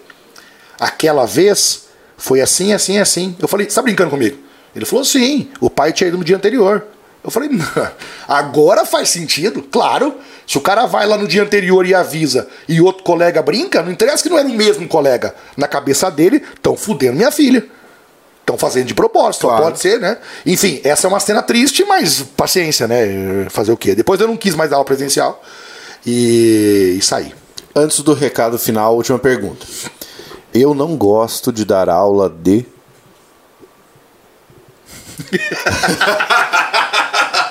Essa é a mais. Ai. De cueca eu não gosto da aula. Eu não gosto de. Cara, não, não sei, hein? Eu não gosto da aula de geometria. Geometria. Geometria. Porque assim, ó, todo professor tem esse esquema. Ama o que faz, ama o conteúdo, mas existe uma parte do conteúdo que ele fala: Putz, isso aqui é chato pra danar. Cara, geometria não é que é chato. Eu não curto. Aham. Entendeu? Eu não gosto e tal. É, é- ela é mais morosa, porque tem que fazer o desenho, observar aqui e tal. Eu nunca gostei da audiometria, sei da audiometria, já o fiz, tá? Aham. É, mas não, não assim, nossa, adoro fazer isso, não. É igual a aula de ortografia. A minha é essa. Entendeu? Eu amo língua portuguesa, eu sou linguista, eu pesquiso esse tipo de coisa, mas ortografia, pra você dar aula disso, é um pé no saco com muita força. É, engra... é entendeu? Eu, eu tenho colegas que amam geometria, eu não, não curto. Engraçado, vai mudando, né? Eu agora tô encantado com a estatística, tô aprendendo cada vez mais, é gigante o assunto, é, é interminável o assunto. Agora que eu tô ficando bom, agora que eu tô ficando bom. Até hoje eu te pedi uma aula dentro dessa matéria. Cara. Você lembra de uma, de uma parada que eu te perguntei faz Ah, você dentro pediu um negócio fala pra caralho, entendeu? Até hoje não sei. E o Pablo, pra quem não sabe, ele é, ele é, é assim, não é pessoa normal, tá? Ele, ele é doutor em língua portuguesa, vai ser, já vai ser PHD, mas ele transita muito bem por outras, outras áreas do conhecimento. E conversa bem e tal. Consegue falar aqui comigo estatística tranquilamente. E ele me pediu, ó, preciso. eu preciso aqui no meu doutorado, e tal, fazer uma análise aqui, você me ajuda? Eu falei, pô, claro. Manda o tópico, ah, irmão. Ele mandou. que não tem como ajudar você, eu não sei essa porra aqui. E a estatística, é assim, pra quem não sabe, a estatística é gigantesca. É enorme. Ela não é igual a matemática, que também é gigante, mas ela tem um, um tamanho menor. O, a- o RLM é curtíssimo, né? Bem pequeno mesmo. A estatística é gigantesca e tem aplicações muito importantes e muito complicadas. Então, tô melhorando e tá, tô amando, assim, tô gostando bastante de estatística, mas o que eu não gosto mesmo é, é geometria. Então agora, Johnny, depois desse bate-papo todo que a gente teve aqui, Não vamos falar mal de ninguém, falar mal Vamos falar mal de alguém? Vamos falar mal do PT? Não. de falar mal de Eu quem quer de- falar eu mal sou de eu sou de direito, você sabe, né? É, o Johnny é. Você pode perceber pela origem do Johnny que ele tem toda a tendência pra ser de direita. O quê? Cara, Eu, é que assim, ó, eu fico sempre com o pé atrás de perguntar em quem você pensa em votar na próxima eleição, sabe? Porque as pessoas acham que isso é quase pior do que você pedir a pessoa tirar a roupa aqui ao vivo. é, tá difícil falar, né? Tá difícil falar do assunto, mas eu, vou, eu voto no Ciro Gomes, né? Meu candidato. Ele é do meu partido, né? É, eu vou votar no Ciro Gomes, independente do que quem saia candidato, eu voto no Ciro. Porque eu tenho uma. Eu não sou esquerda, né? A A minha pessoa, pergunta é: qual é a sua opinião sobre as opções que nós temos? as opções que nós temos, Porque as opções que nós temos vão do Lula, Bo- o Bolsonaro, o Sérgio Moro, o Ciro, até a Simone Tebet, que ainda não sei se ela já oficializou a candidatura dela. É, eu, eu acho que nós estamos passando uma- um momento estranho, porque qualquer um se acha capaz de governar o Brasil. Né? É, o Datena, por exemplo, É, e- que anunciou que ia se candidatar. O que acontece? Eu fico imaginando, assim, eu fico só imaginando é, algumas pessoas que votaram no Bolsonaro, por exemplo, e, e que querem votar em, no Moro, que, se eles colocariam o Moro ou o Bolsonaro para tocar a empresa deles. Se eles largariam de ser donos das empresas deles e colocariam o Bolsonaro ou o Moro para governar a empresa. Daí eles vão dizer assim: não, eles não entendem nada do, do, do que a minha empresa faz. Então, eles também não entendem nada de Brasil. O mínimo que uma pessoa tem que ter, na minha opinião, para governar um país é conhecer o país. Eu não posso aceitar que um cara como o Moro, que não conhece o Brasil, não conhece os problemas do Brasil, as- que, tente ser presidente do Brasil. Ele não deveria ser candidato. Ele não deveria. Ele tinha que falar assim: ó, eu não conheço o Brasil a ponto de querer governar o Brasil. Como que eu vou querer eh, eu vou querer ser presidente de uma empresa de refrigerante se eu não entendo nada do ramo de refrigerante? É a mesma coisa, na minha cabeça é a mesma coisa. Ah, mas você quer dizer que o Lula conhecia o Brasil? Talvez conhecesse mais do que. E outra, A julgar pela extensão da carreira política. e né? é importante entender que existe uma carreira política. O Lula ele teve cargos eletivos antes de ser presidente. É importante que nós ente- possamos entender isso, né? É, você pega, por exemplo, o Ciro. O Ciro conhece o Brasil, ele foi ministro no Brasil, ele foi governador de um estado do Nordeste. É claro que conhecer o Brasil inteiro é difícil, eu entendo a dificuldade, né, a especificidade, mas é, eu, a primeira coisa que eu penso é essa: essa pessoa conhece o Brasil, ela conhece o que é o Brasil, o que é a economia do Brasil. Essa pessoa saberia me dizer, por exemplo, do que vive a região oeste do Paraná, sem estudar. Ela saberia me dizer do que vive o Agreste. Ela sabe me dizer o que, o, do, do que vive o, o, Amazonas, o que se faz lá em, é, por exemplo, é, vamos pegar aqui Chapecó, porque se a pessoa não sabe essas coisas do Brasil, ela não tem noção para mandar. E aí alguém me diz assim, né? É assim que eu vejo. É... Ah, mas ele vai ter ministros lá que vão fazer isso. Minha mãe dizia desde pequeno: para mandar tem que saber fazer. Se você não sabe lavar a louça, a tua diarista aqui, você não tem como mandar nela. Se o cara não conhece o Brasil, ele vai ter ministros que vão fazer o que eles quiserem. Então, dos candidatos todos, eu voto no Ciro, porque eu, eu, eu, é o que mais conhece o Brasil. Ah, não sei se as pessoas é, tiveram o trabalho de fazer isso. Ele tem uma, uma vida política sem, sem traços de corrupção até hoje. E, e basicamente isso. Eu não votaria no Bolsonaro, em hipótese alguma. Por razões óbvias? Eu não sei se são razões óbvias, né? Eu, eu, eu não simpatizo com ele. Eu não simpatizo com ele, eu não simpatizo com a pessoa dele, uhum. e eu não simpatizo com as coisas que ele fala. Com a política dele. Porque, assim, a, a, é, o que você pensa disso, Pablo? Avaliar, avaliar um político é difícil, porque a gente tem que conhecer muitos detalhes que nós não temos tempo. Então, por exemplo, você conseguiria me dizer se o Lula foi um bom presidente? Eu não sei dizer. Eu não sei dizer se o Lula, se o Lula foi um bom presidente. Por quê? Olha quantas áreas nós teríamos que analisar. Quanta coisa. É, a economia, a educação. Pá. Eu não sei se o Lula foi um bom presidente. Você saberia dizer se o Bolsonaro está sendo um bom presidente? Você é humilde. Eu não sei dizer. Eu não sei dizer se ele está sendo um bom presidente. Do que eu vejo não me agrada. Mas eu preciso ser humilde para dizer assim, eu não fui estudar. Então pode ser que me convença um dia que ele foi um baita presidente. Então eu não estou dizendo que o Bolsonaro é um mau presidente. Nem que ele, nem que ele não pode, nem que ele é bom presidente nem que o Lula foi bom presidente ou não. A Dilma foi uma boa presidente? Eu não sei. Não sei. Não sei dizer, porque eu não fui estudar a fundo todos os pontos, os tópicos. É, política internacional, foi boa, foi ruim. A economia foi boa, foi ruim. O câmbio, como é que foi? É, a educação, ela foi bem, os índices e tal. Eu, eu, não sei. Uhum. Então é uma questão de simpatia. Eu não simpatizo com o Bolsonaro. Entendeu? Porque ele é contra aquilo que eu, da maneira que ele se expressa ele é contra aquilo que eu acredito, que eu gostaria que fosse. Eu sou contra a ignorância. E ele é, por natureza, alguém que demonstra ignorância. Eu gosto de pessoas que são educadas no trato, e ele não é educado no trato. Eu não gosto de pessoas que são esculachadas, e ele é esculachado e gosta de esculacho, assim, né? Então ele, eu, eu não simpatizo com a figura dele. Então eu não, votar, eu não votaria no Bolsonaro. Ponto. É, e eu também, não, eu também não gosto da política armamentista dele.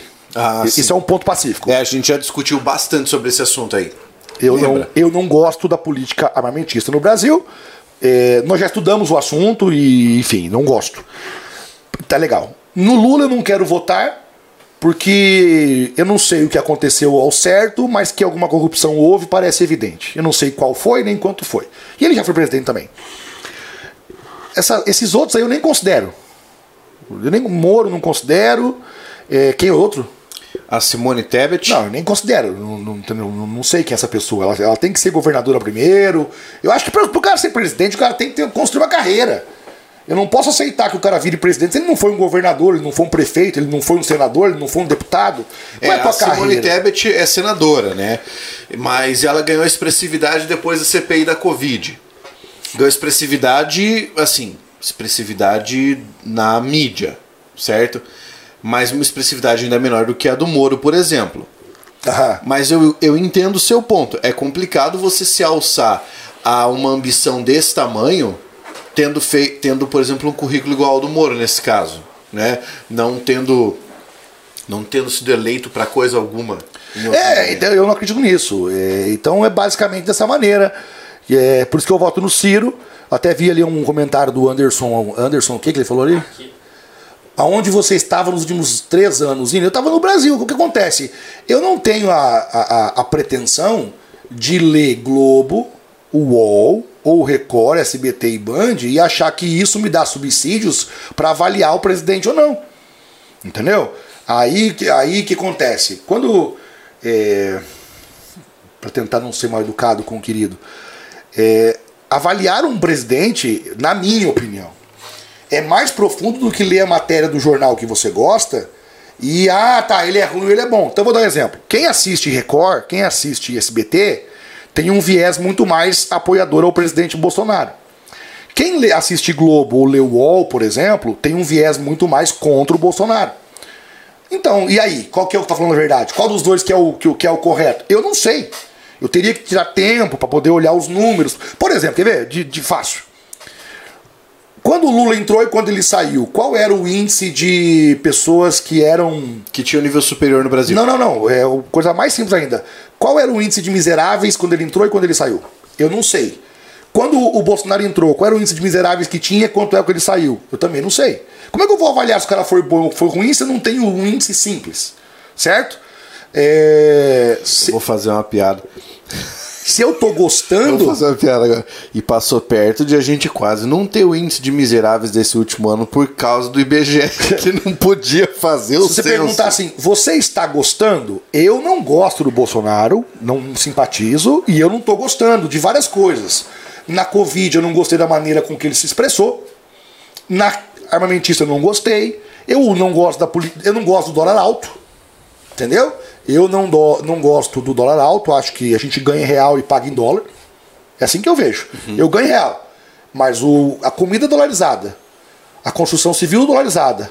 Vai comprar um carro dolarizado. Combustível. Combustível dolarizado. Então eu ganho em dólar, pago em, eu ganho em real, pago em dólar. Se o dólar for 6 conto, meu irmão, é difícil.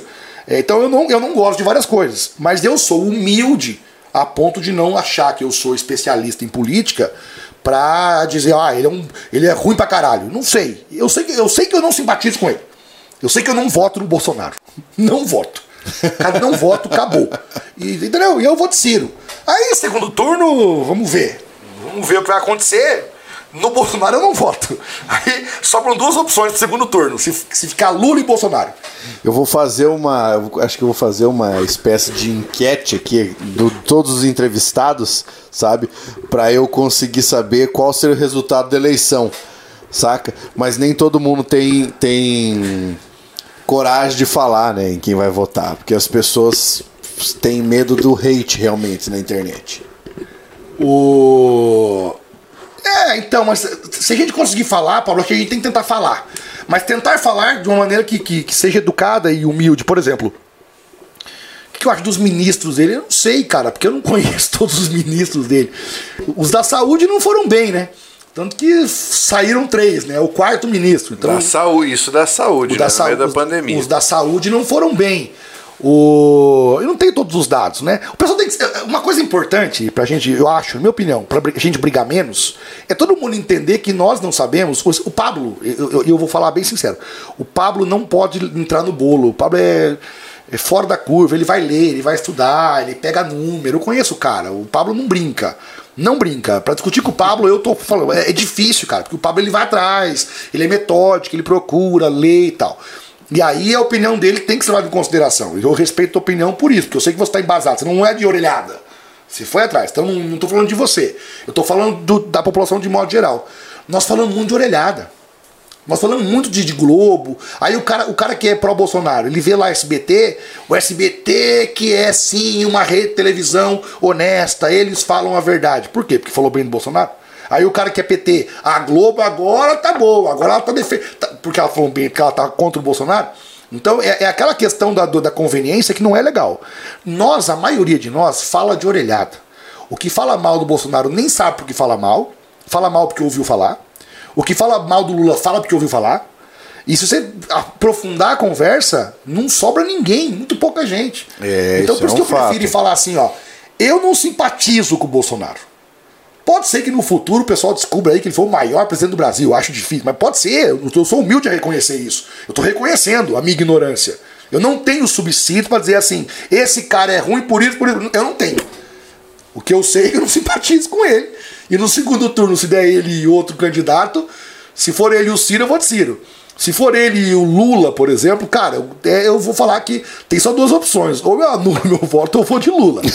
Bolsonaro, eu não vou votar. Vamos lá. Vamos pegar um tópico que é quase derivado disso. Tá. É, que é o seguinte: você tem notado que ultimamente as pessoas estão mais livres para manifestarem suas opiniões preconceituosas. Tá. Haja vista o caso do rapaz que fez apologia ao nazismo e hoje um que foi demitido porque fez uma saudação nazista no encerramento. O Adrilles, né? Isso, de um jornal. E aí nós estamos discutindo nesse momento sobre liberdade de pensamento e liberdade de opinião, certo? Eu sei que você é uma pessoa que tem opinião formada sobre isso. Sim. Por que você acha que hoje as pessoas estão mais confortáveis para demonstrar posições de intolerância, principalmente em ambientes em que não se mostrava mais? Essa conversa é difícil, né? É. É, essa é difícil. É bom. Não vamos, acho que não, não- nem precisamos falar da- do, do quão ignorante, ignorante e outras coisas mais foi o querido Monark, né? Querido não, porque ele já vinha há algum tempo, não é a primeira vez, ele já vinha há algum tempo no limite do razoável. Quando ele falou do refrigerante, que gostar ou não de ser racista ou não era como escolher refrigerante. Então ele já vem ali num limite de que, olha, tava tolerando no estranhamente. É, Você chegou a ver, agora tá, tá sendo muito divulgado isso, um vídeo em que o Rogério Skylab dá, tipo, uma lição de moral nele no meio do programa? eu não vi esse vídeo, eu vi só a- o recorte. Cara, é sensacional esse recorte. Ele fala assim, ó, não importa se você é formado, irmão. O que importa é que tá tem um tem 3 milhões de pessoas te acompanhando. Você é responsável pelo que você fala. É, é, agora, realmente as pessoas estão ficando mais à vontade para discutir e, e- e eu penso que, que, a- que o sistema judiciário tem que estar atento para punir de maneira veemente, como vai ser o caso agora. Acho que ele já está pagando né, os pecados dele. Porque aceitar falar disso é perigoso. Porque eh, nós nos enganamos muito com a, com a população, né? O Brasil, se não me engano, foi a maior colônia, o maior berço nazista fora a Alemanha.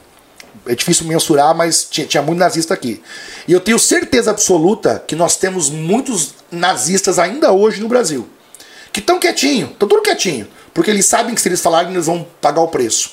E quando começa esse murmurinho, quando um fala, não acontece nada, o outro fala, não acontece nada, é, a sanha volta. É, né? nós, nós temos vários exemplos daquela história de dog whistle E que aí, o pessoal tá e usando. aí o pessoal vai se libertando, vai vendo que pode falar, e eu acho que tem que. Eu penso que o judiciário tem que punir de maneira exemplar e não deixar falar mesmo. Eu, eu vi, e aí não é porque eu gosto dele, mas enfim, eu vi uma análise boa do Ciro a esse respeito, quando ele falava do. Ele fez ontem um vídeo para poder falar sobre o episódio. E ele falava sobre essa questão do liberalismo político, que é o que defendia lá o Monark, de maneira burra, né? De que as pessoas têm que ter o, o direito de falar sobre o que elas quiserem, o que quiserem, sem ser punidas. E qualquer coisa. Então, tipo, eu quero ser nazista, dá.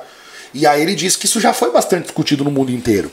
E que existe um paradoxo que é o paradoxo Da tolerância. da tolerância, né? Que é a tolerância tem que ser tão tolerante a ponto de tolerar aquele que quer acabar com ela? E a resposta é não.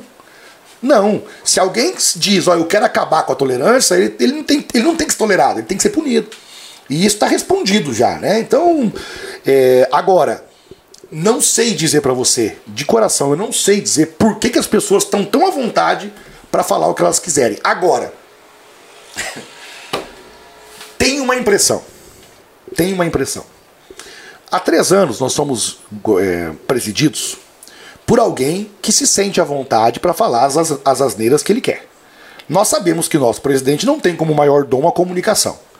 Nosso presidente fala muita asneira e fala muita coisa. Em uma semana ele se referiu aos nordestinos como cabeça chata e pau de arara. Pau de arara.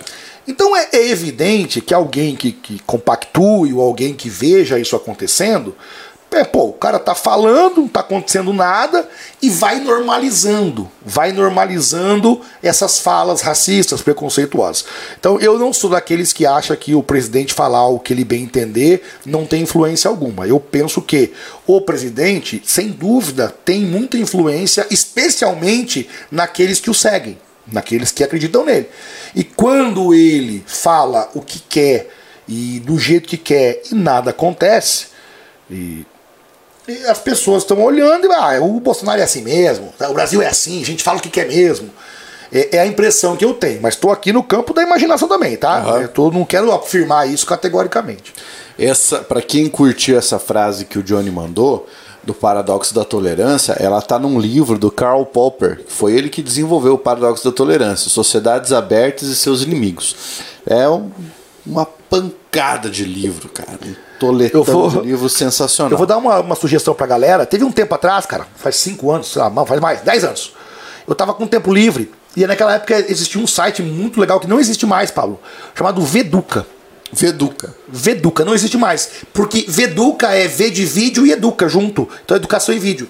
E, e aí tinha vários cursos lá gratuitamente. E eu fiz um curso inteiro é, de ciência política, que foi gravado no curso da FAAP, que é a Faculdade de, de Artes e Comunicação da, da, da, da USP. Aham. E quem deu o curso foi o Clóvis de Barros Filho. Certo. Então ele o que, que ele fez? Ele, durante um semestre, ele tinha que dar lá no curso de comunicação a matéria ciência política. E ele colocou uma câmera e gravou. E aí, para você, você assistir o curso, e, tinha, e aí eu assisti em casa, e tinha que fazer provas. E no final você pega o diploma, eu tenho o diploma lá. Então, supostamente, eu fiz um curso de seis meses de ciência política na USP. Só que eu fiz em casa, mas eu fiz as provinhas lá, tudo certo. E aí você abre um pouco tua mente pra, pra entender o que, que é a política, entendeu? Então eu ouvi que alguém mandou ali assim, né? Você confia no judiciário do Brasil? É, Não é questão de confiar numa pessoa. Eu não confio, eu não confio no juiz tal, no ministro tal. Mas eu acredito que as instituições devam funcionar e que nós temos que crer nelas, né, para que elas evoluem, melhorem É, e tal. assim, é, é muito arriscado, na minha opinião, você usar uma frase como essa.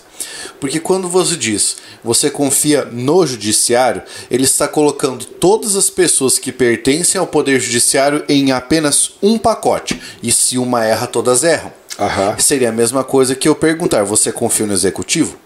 Ou você confia no legislativo? É isso, né? Entende? É o mesmo caso. Agora tem um, um- um- um caso muito curioso aqui, que é o seguinte. eh, o Helenildo disse: e a invasão à igreja em Curitiba, Pablo? Qual a sua opinião? Eu não sou entrevistado, eu sou entrevistador. então, nesse caso, teria que pedir a opinião do Eu Johnny. nem tô sabendo. Pois é, tá vendo? Essa é a sabendo. opinião dele. É, não tô sabendo. é, por, é por isso que eu tô tentando eh, mostrar que a gente, que nós temos que tentar ser mais humildes, humildes em falar, eu não sei, eu não domino esse assunto, porque uma coisa é a opinião que você formou ouvindo. A outra coisa é você formar uma opinião por conta própria. Ó, eu ouvi. Vou dar um exemplo aqui, tá? Eh, Pró-Bolsonaro. Vou, vou dizer aqui. Vai lá. É, porque o Bolsonaro ele piorou a pandemia. Porque morreram mais pessoas por causa do Bolsonaro, certo? Eu não tenho certeza disso, cara. Sinceramente, não tenho. Pode parecer. Mas não sei até que ponto que efetivamente. Entendeu? Eu, eu sou Eu humilde entendo, eu falar. entendo. Eu, eu, eu quero vir aqui dizer assim: esse presidente morreram mais pessoas por culpa dele. Eu não simpatizo com ele. Mas eu tenho que ser humilde a ponto de falar assim, cara, eu não tenho como falar isso. Eu não fui estudar o assunto pra dizer que real- pode ser que seja. Pode ser que não seja. E qual é o problema de eu falar assim, eu não, não tenho opinião sobre isso? Eu não vi o negócio da igreja. Eu não preciso saber sobre tudo. E quando você não sabe, não sai falando como se fosse especialista. É, porque as pessoas fazem isso hoje. O cara, o, cara, o cara vem falar com a gente política e o cara vem com uma ideia, porra, pronta. Parece que ele é. é, né, ele tava lá, ele não é verdade. Nós não temos. A nossa vida é muito corrida pra gente conseguir fazer isso. Isso é verdade. Então, da, da igreja eu não sei. Eu não, não sei o que, que aconteceu. Você viu a última ali que o Márcio mandou? Ó, ele disse: falando em bobagens, um certo ex-presidente agradeceu ao vírus por mostrar a necessidade do Estado. É, eu Cara, queria contextualizar isso, que eu estou lendo um livro neste momento, neste momento não porque eu estou entrevistando Johnny, mas é, eu estou lendo atualmente dois livros. Um deles é A Sociedade dos Indivíduos do Norbert Elias e outro é um livro chamado Pandemia, do Slavoj Žižek, que é um dos meus filósofos prediletos.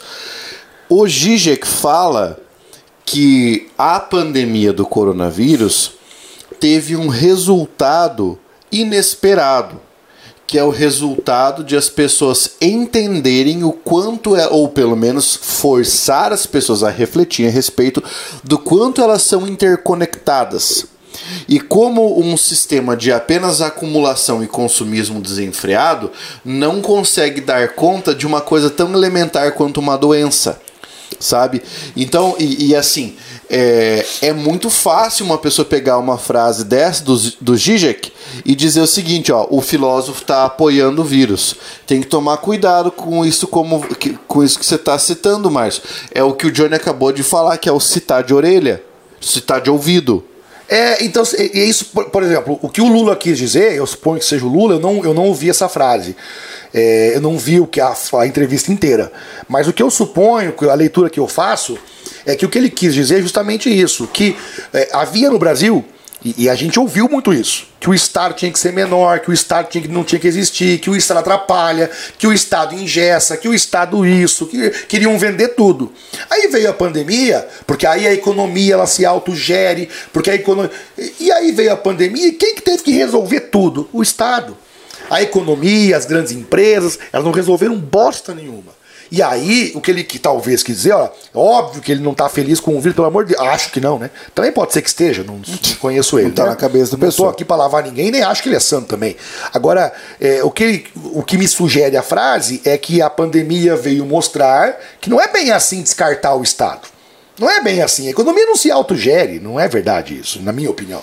Então é, é isso. Aí, pro outro lado, eu vejo ali que o que alguém falou, vai negar os e-mails da Pfizer que chegaram pro Bolsonaro. É, e aí, é, porque eu não gosto do cara, eu repito, não gosto do cara.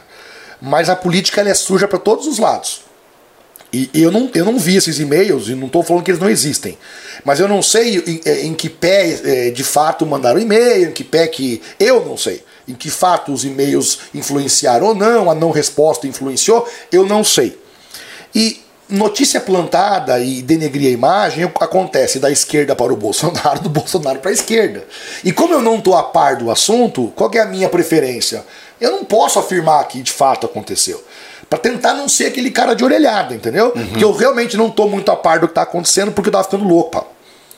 Eu estava eu tava entrando numa noite de ficar brigando na internet e que eu comecei a não trabalhar. Ah, sim, eu não, sei. Eu, você passa por isso, já passou por isso, e aí eu tomei uma decisão. Eu não vou mais ficar. Lógico que o, o monarca vai lá e a, ah, beleza. O, o monarca vai lá e diz que as pessoas têm que ter direito a perseguir os judeus. Não tem como não ficar sabendo quando o cara fala isso. É, tudo bem, caiu o Capitólio, não tem como não ficar sabendo. Mas eu não estou me aprofundando muito nos temas. E, e aí é difícil opinar, sabe? É, é isso que eu estou tentando defender. Que a gente consiga falar quando sabe e quando não sabe, fala, eu ouvi tal coisa, mas também não fui verificar. Como é que eu vou ter uma opinião se eu não fui verificar, né? Uhum. É, se você assistiu o SBT, uma época eu fazia isso. Cara, se você, se você ouvir a Jovem Pan, vai. A Jovem Pan vai defender o Bolsonaro qualquer coisa. Se pegarem 100 milhões de reais na casa do Bolsonaro em dinheiro vivo, ligação telefônica, tudo jeito que o, é. o, mesmo maluco lá falou que rachadinho o... não era crime. Eles vão defender, vão ter. Não, olha só, vamos ter que ver isso aí também. Aquele, o, o cabecinha branca lá que bateu no Green. O Augusto Nunes. O Augusto Nunes vai defender, fala, não, veja só, isso é a economia dele, sempre foi um cara organizado.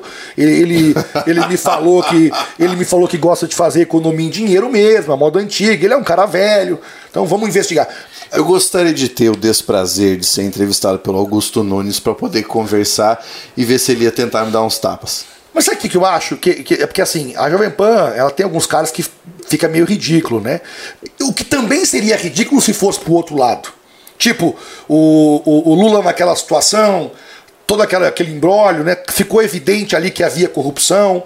E aí alguém, algum, algum comentarista, não, pá, não, esse dinheiro devolvido aí da, da, não tem nada a ver, isso aí é, fica feio uma hora, né? É isso que eu, é isso que eu vejo, né? Cartão corporativo. O pessoal, o pessoal fala, eu também não sei, essa história do cartão corporativo, eu não, eu não sei quanto que a Dilma gastava. Porque, por exemplo, vamos dizer assim, Olha... Só um minutinho, deixa eu te interromper aqui, Johnny, porque veio um comentário que eu achei demais, tá? Ó, do Márcio mesmo. Um abraço para os dois professores. Sobre a política, eu acho muito salutar as pessoas incluírem na roda de bate-papo hoje em dia. Isso é muito legal. Porque esse era um medo que eu tinha muito grande quando eu comecei o Jamilcast, porque é um assunto que eu amo, política é um assunto que eu adoro. também gosto. O Johnny gosta, mas a gente tem receio de ingressar nisso e começar a gerar muita polêmica. Então, mas assim, nota-se que tá funcionando, que a galera tá curtindo rolar o debate. É, claro, né?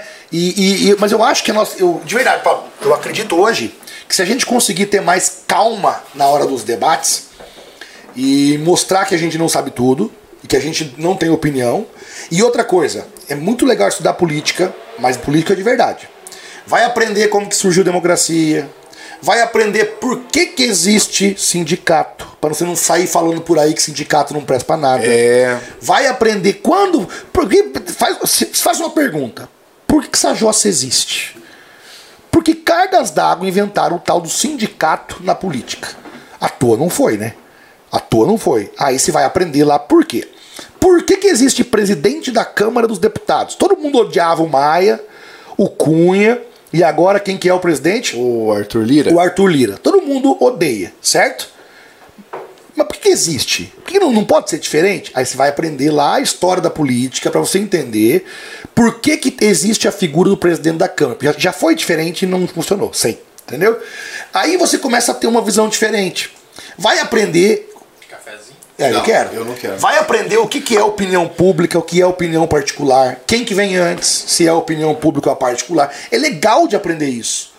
Porque aí você consegue ter uma conversa em que você não fica só ouvindo e repassando, ouvindo e re... você analisa melhor. É. Você entendeu? O cara que é, por exemplo, ah, eu quero saber como é que se formou. Como que essa classe política tá aí hoje? Você Isso. vai ler Os Donos do Poder do Raimundo Faoro, que fala sobre o surgimento do patronato político no Brasil.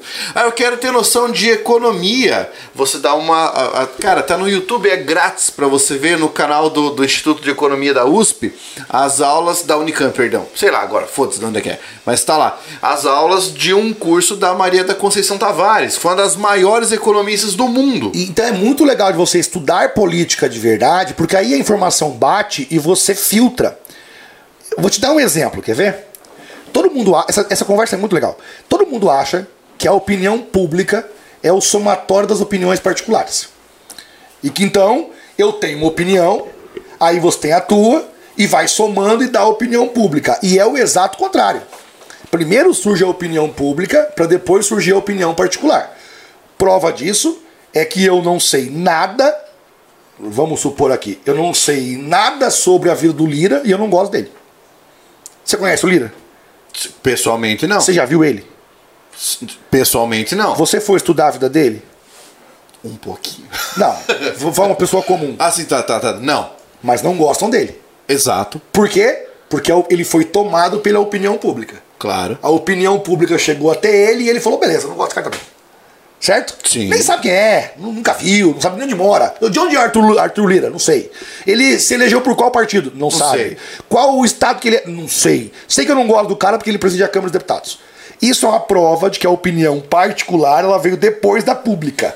Certo? Então isso é um primeiro ponto. A tua opinião foi construída porque alguém quis. Alguém que tem muito dinheiro construiu a tua opinião. E aí existem brigas. A esquerda tenta vender uma retórica, a direita tenta vender outra. E eles têm dinheiro para comprar os meios de comunicação, e é comprar mesmo, porque não tem conversa fiada. Você acha que a Globo, quando chega alguém lá e fala: Olha, eu tenho um contrato com você de 100 milhões de reais por mês em propaganda. E se você não vincular, veicular aqui um apoio ao Lula, eu vou repensar aqui as minhas propagandas com você. Eu vou remanejar para SBT. Você acha que a Globo fala assim: Ah, pode ir, velho. Tô tranquilo aqui. Claro que não. Ela fala: Calma, vamos conversar. Vamos conversar. O que, que você precisa? Vamos, vamos tentar fazer. Você acha que o SBT, que tem contratos e mais contratos com a Van, por exemplo, chega lá o velho da Van e fala o seguinte: apoia o Bolsonaro aí. Também, senão eu vou repensar aqui o meu dinheiro com vocês. Você acha que a TV ela vive do quê? Ela vive de propaganda, ela vive de dinheiro de, de empresa. Ela vai ter que dizer: tá bom, o que, que você precisa? Se ela puder atender, e aí ela pesa. Fulano investe aqui 10 milhões por mês. Beltrano, 50 milhões. É, eu acho que eu tenho que atender o, o, o Cicrano aqui. Então é desse jeito o jogo político. E as pessoas que têm dinheiro, elas compram as TVs para vender uma retórica, as pessoas assistem e compram aquela retórica.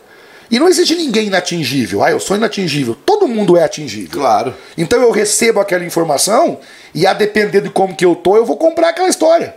É, quantos, quantos até hoje, sem te conhecer, não gostavam de você? Ixi, Maria. Nunca te viram.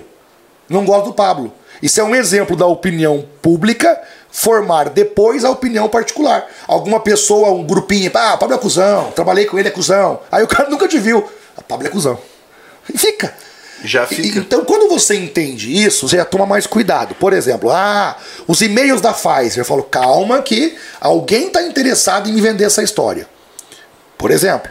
Aí vem do outro lado lá, ah, o sítio não sei o quê. Não sei, eu não, não vi, não, não tô lá para ver. Por isso que eu tomo um pouco mais de cuidado. Quer aprender política? Vai aprender primeiro, eu acho, Pablo, história da política. Ah, claro. Começa lá com, com Grécia, Atenas, vai aprender o que, que era lá, o nome da praça? Agora. Hum. O que, que era Ágora, como que eles votavam, quem que votava. O que era democracia na o que Grécia. era democracia, aprenda lá o que, como que eles faziam para escolher quem que ia presidir a sessão.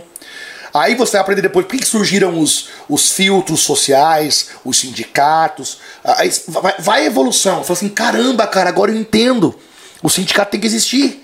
Porque senão vira uma bagunça. É. Agora, claro, tem sindicato filho da puta? Tem, É evidente um que tem. estudo muito mais aprofundado do que você pegar uma mensagem no Facebook e falar, tô munido de informação. Entendeu? Então eu tenho certeza que tem coisas boas que o Bolsonaro fez pelo Brasil e que nós não sabemos. Tenho certeza absoluta. Talvez ninguém saiba. Não, mas a Pablo, assim. Eu tô fazendo uma piada. Eu sei, mas. eu, eu- eu quero dizer, tenho certeza que ele fez coisas boas em que por algum motivo nós ainda não sabemos ou não saberemos. Tenho certeza que ele fez coisas ruins que nós também não sabemos. Tenho convicção que a Dilma fez coisas boas e coisas ruins, que o Lula fez coisa boa e fez coisa ruim. Agora, a versão que chega pra nós, ela foi escolhida por alguém. Cara, pega uma pessoa que tem bilhões na conta bancária. Esse cara não consegue manipular as informações? Só houve um presidente do Brasil que a gente não tem como falar absolutamente nada dele. Tancredo Neves. Porque morreu antes de assumir. E o raciocínio é simples, quer ver? Vamos supor que você é o cara mais rico da sua cidade. Você é foda, você é rico pra caralho. E vai sair a eleição e o cara que você odeia, odeia, inimigo mortal, vai ser candidato a prefeito da cidade. E você tem dinheiro lá tá com o pé. Pra- Pra você gastar 10 milhões aí é rasgar a nota 50. Se você puder atrapalhar esse cara, você faria? Eu faria. Eu tenho dinheiro pra caralho.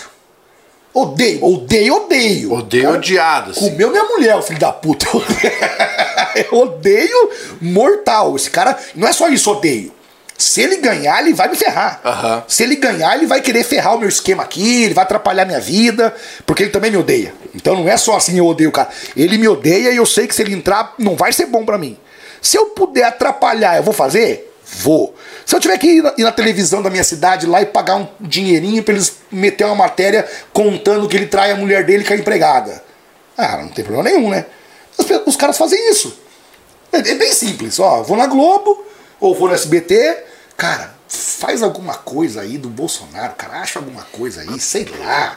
Vai lá e faz uma pergunta chata, ele é loucão mesmo, vai responder de qualquer jeito. E o contrário também. Viu? Acha o negócio do Lula aí. Acha aí qualquer coisa. Acha aí, vamos vincular esse negócio nós queimar a esquerda. Isso acontece diariamente.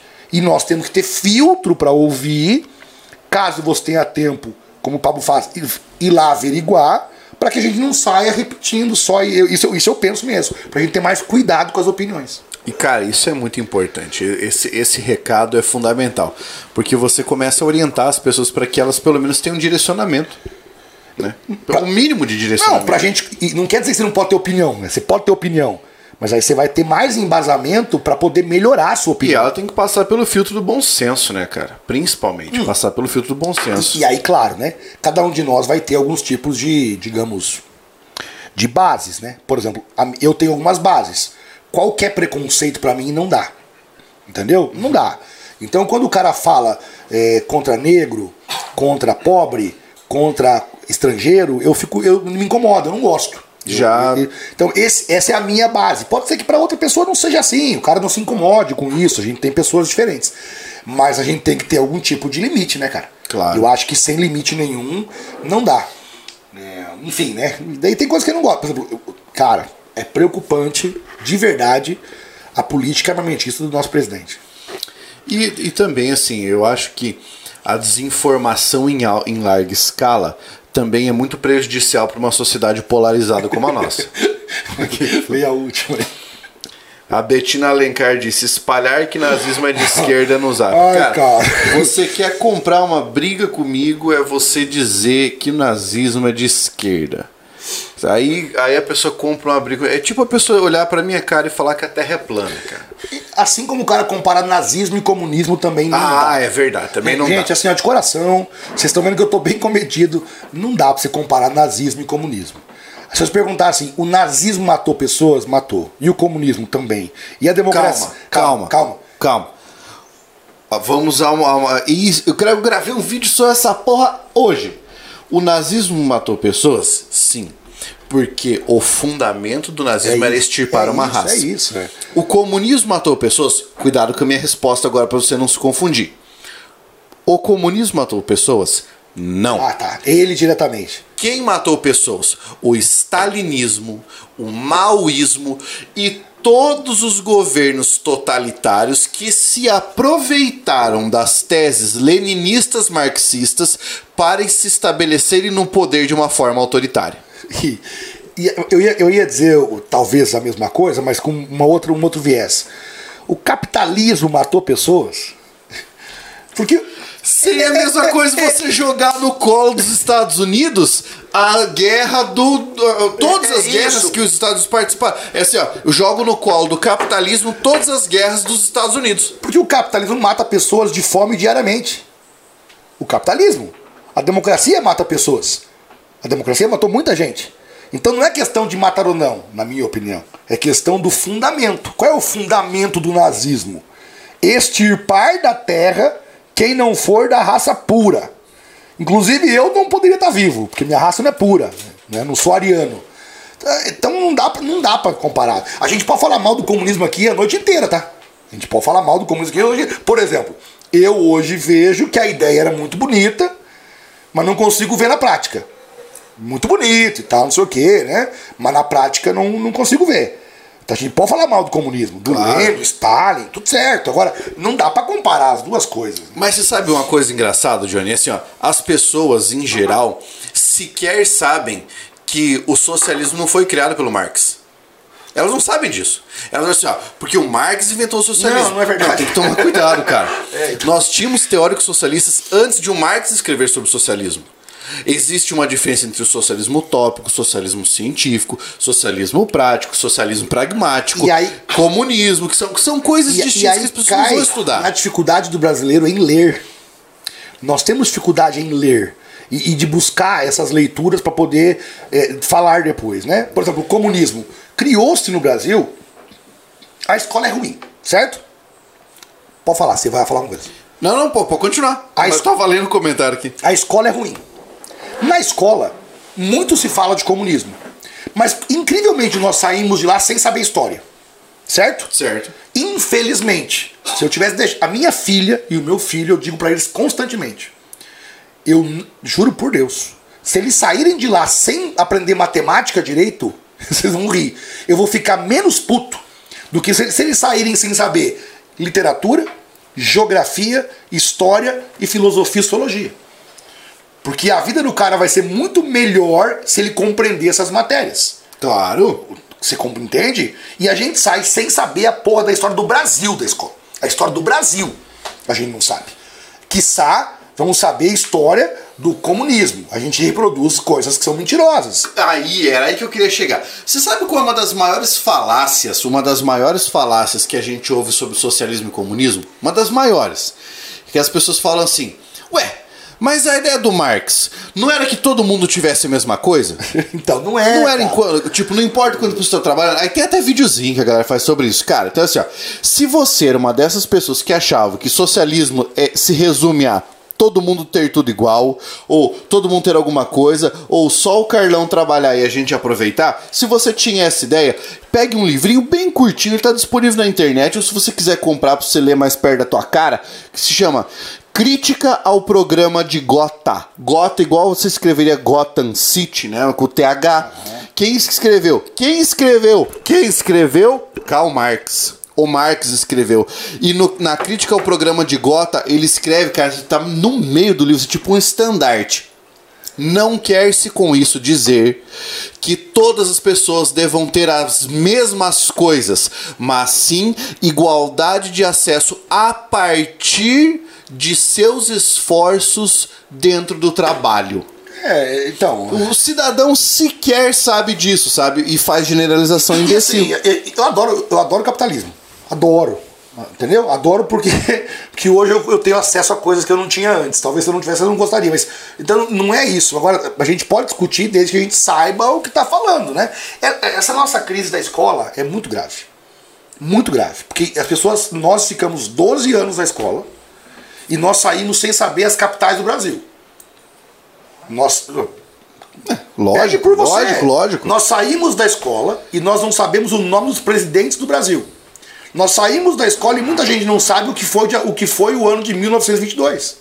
O que foi 1808. A gente sai sem saber relevo brasileiro, a gente sai sem saber folclore brasileiro. E aí, e aí nós queremos discutir política. Hoje, a primeira coisa que a gente tinha que fazer devia ser um combinado mundial. Ó, ninguém mais, brasileiro, né? Ninguém mais vai discutir política no Brasil sem antes nós definirmos o que é esquerda, o que é centro, o que é direita. Porque você fala, o fulano é esquerda, aí o que, que as pessoas pensam? Ele é contra o capitalismo, ele quer dividir tudo e não quer trabalhar, é vagabundo. O cara é direita, esse é um empresário sanguinário que só quer ganhar dinheiro e quer escravo, ele quer escravo, ele quer escravizar as pessoas. E não é isso. É, exato. Não é. Esquerda é uma, é uma coisa, direita é outra, centro é outra, e não tem nada a ver com não trabalhar. E, e também não ver com escravizar ninguém. Devia ter uma, uma discussão. O que, que é esquerda? Se- tenho certeza absoluta. Sair na rua 100 pessoas aí, o que é esquerda? 90, um mau índice alto vai dizer que ou não sabe ou vai dizer alguma asneira que não é verdade. E aí nós vamos discutir na internet isso, fica a briga A assim. gente podia meter uma dessa, né, Carlão? Eu acho uma ideia boa. Sair na rua parando as pessoas, entendeu? E falar assim, viu, o que, que é esquerda? O que é ser de direita? esquerda? É, o que, que é ser Entendeu? de esquerda? Que é o que eu digo. Outro dia eu tava numa conversa com uma pessoa, você é de esquerda? Aí eu falei: olha, se defender oportunidades a todos, menor desigualdade social e acesso à educação e que ninguém passe fome é ser de esquerda, eu sou de esquerda. Se isso, é, se isso é ser de esquerda, eu sou de esquerda. Eu não quero que as pessoas passem fome no Brasil. Eu, não, eu quero que todo mundo tenha acesso à educação.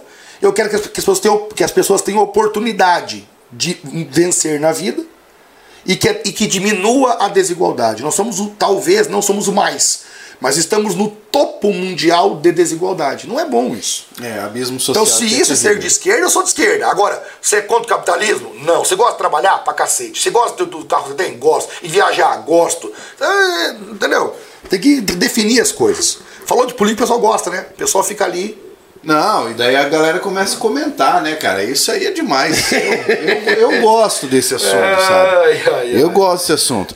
Johnny, a gente tá quase com três horas de programa. Cara, bicho. passa- Tá na hora de, Passa muito rápido, né? de dar o nosso recado final já. Então- Senão eu não vou dormir em casa hoje. Minha esposa vai me deixar pra fora. E, e- e a Bárbara é brava mesmo, né? A Bárbara é realmente alguém que deixaria, você não deixaria. Não deixaria. Ela é Não uma deixaria. gracinha. Você é o provedor daquele lar, não tem como ela deixar você fora, né? Johnny, manda lá o seu recado pra galera que acompanhou aí até agora.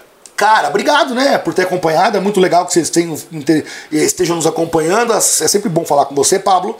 E não sei se decepcionei algum de vocês aí com as opiniões. Não tem o que fazer, né, cara? A gente tem que ser transparente.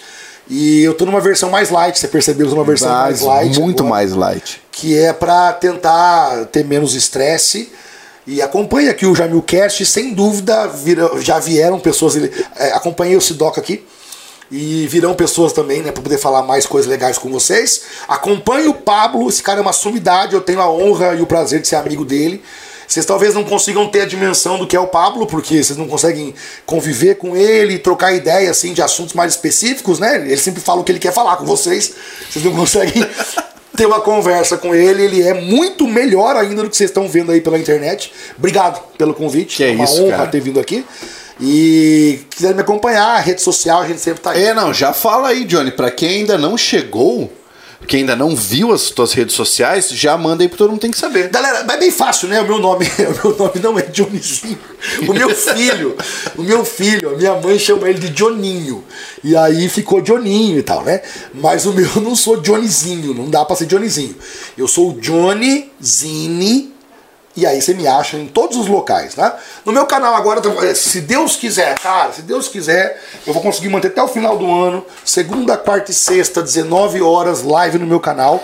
Gratuito. Pessoal, vocês estão assistindo? Ajudem, porque tá, para vocês talvez não faça muita diferença, mas para nós que somos produtores de conteúdo e professores, na verdade, professores que produzem conteúdo, faz muita falta uma pessoa que entenda o valor de você deixar sua inscrição no canal, o valor de você assistir a um vídeo que a gente produz, porque é o seguinte, cara, no nosso meio você tem ali uma aula que o Johnny leva duas horas e meia para montar, tem uma audiência X. Aí um vídeo que uma pessoa tá lá em casa fazendo um react, comendo salsicha do não sei o que lá, tem milhões de visualizações, entendeu? Então, ajude os professores, cara. Você quer ajudar? Ajude, faz isso. Vai lá no canal do Johnny, faz inscrição.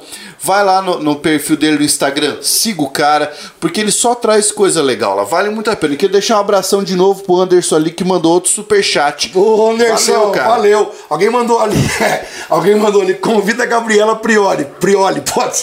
Se ela aceitar, aceitasse vir, né, Paulo? Cara, eu marquei a Gabriela Prioli num post que pediram pra eu convidar, mas ela não me respondeu. Suponho que não deva ter visto, mas é assim. Cara, eu, eu- quero convidar pessoas que são da política, que são de outras áreas. Sabe quem vem? O Aleixo.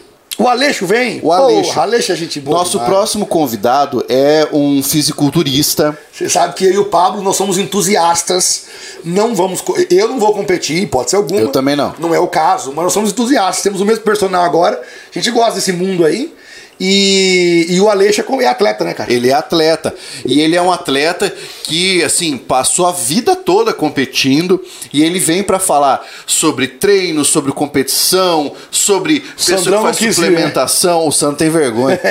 So- sobre, é, é, sobre ciclo anabólico. Ele vem pra falar sobre tudo isso, sabe? Então a galera tem que se preparar pra próxima semana que a gente vai receber esse convidado. Cara, o Aleixo conhece todo mundo. Todo mundo. O Aleixo tem no celular dele, assim, de trocar ideia, de bater papo com o Pacholoc, que tá, inclusive, tá, tá, tá assessorando ele pra, pra competição agora em abril.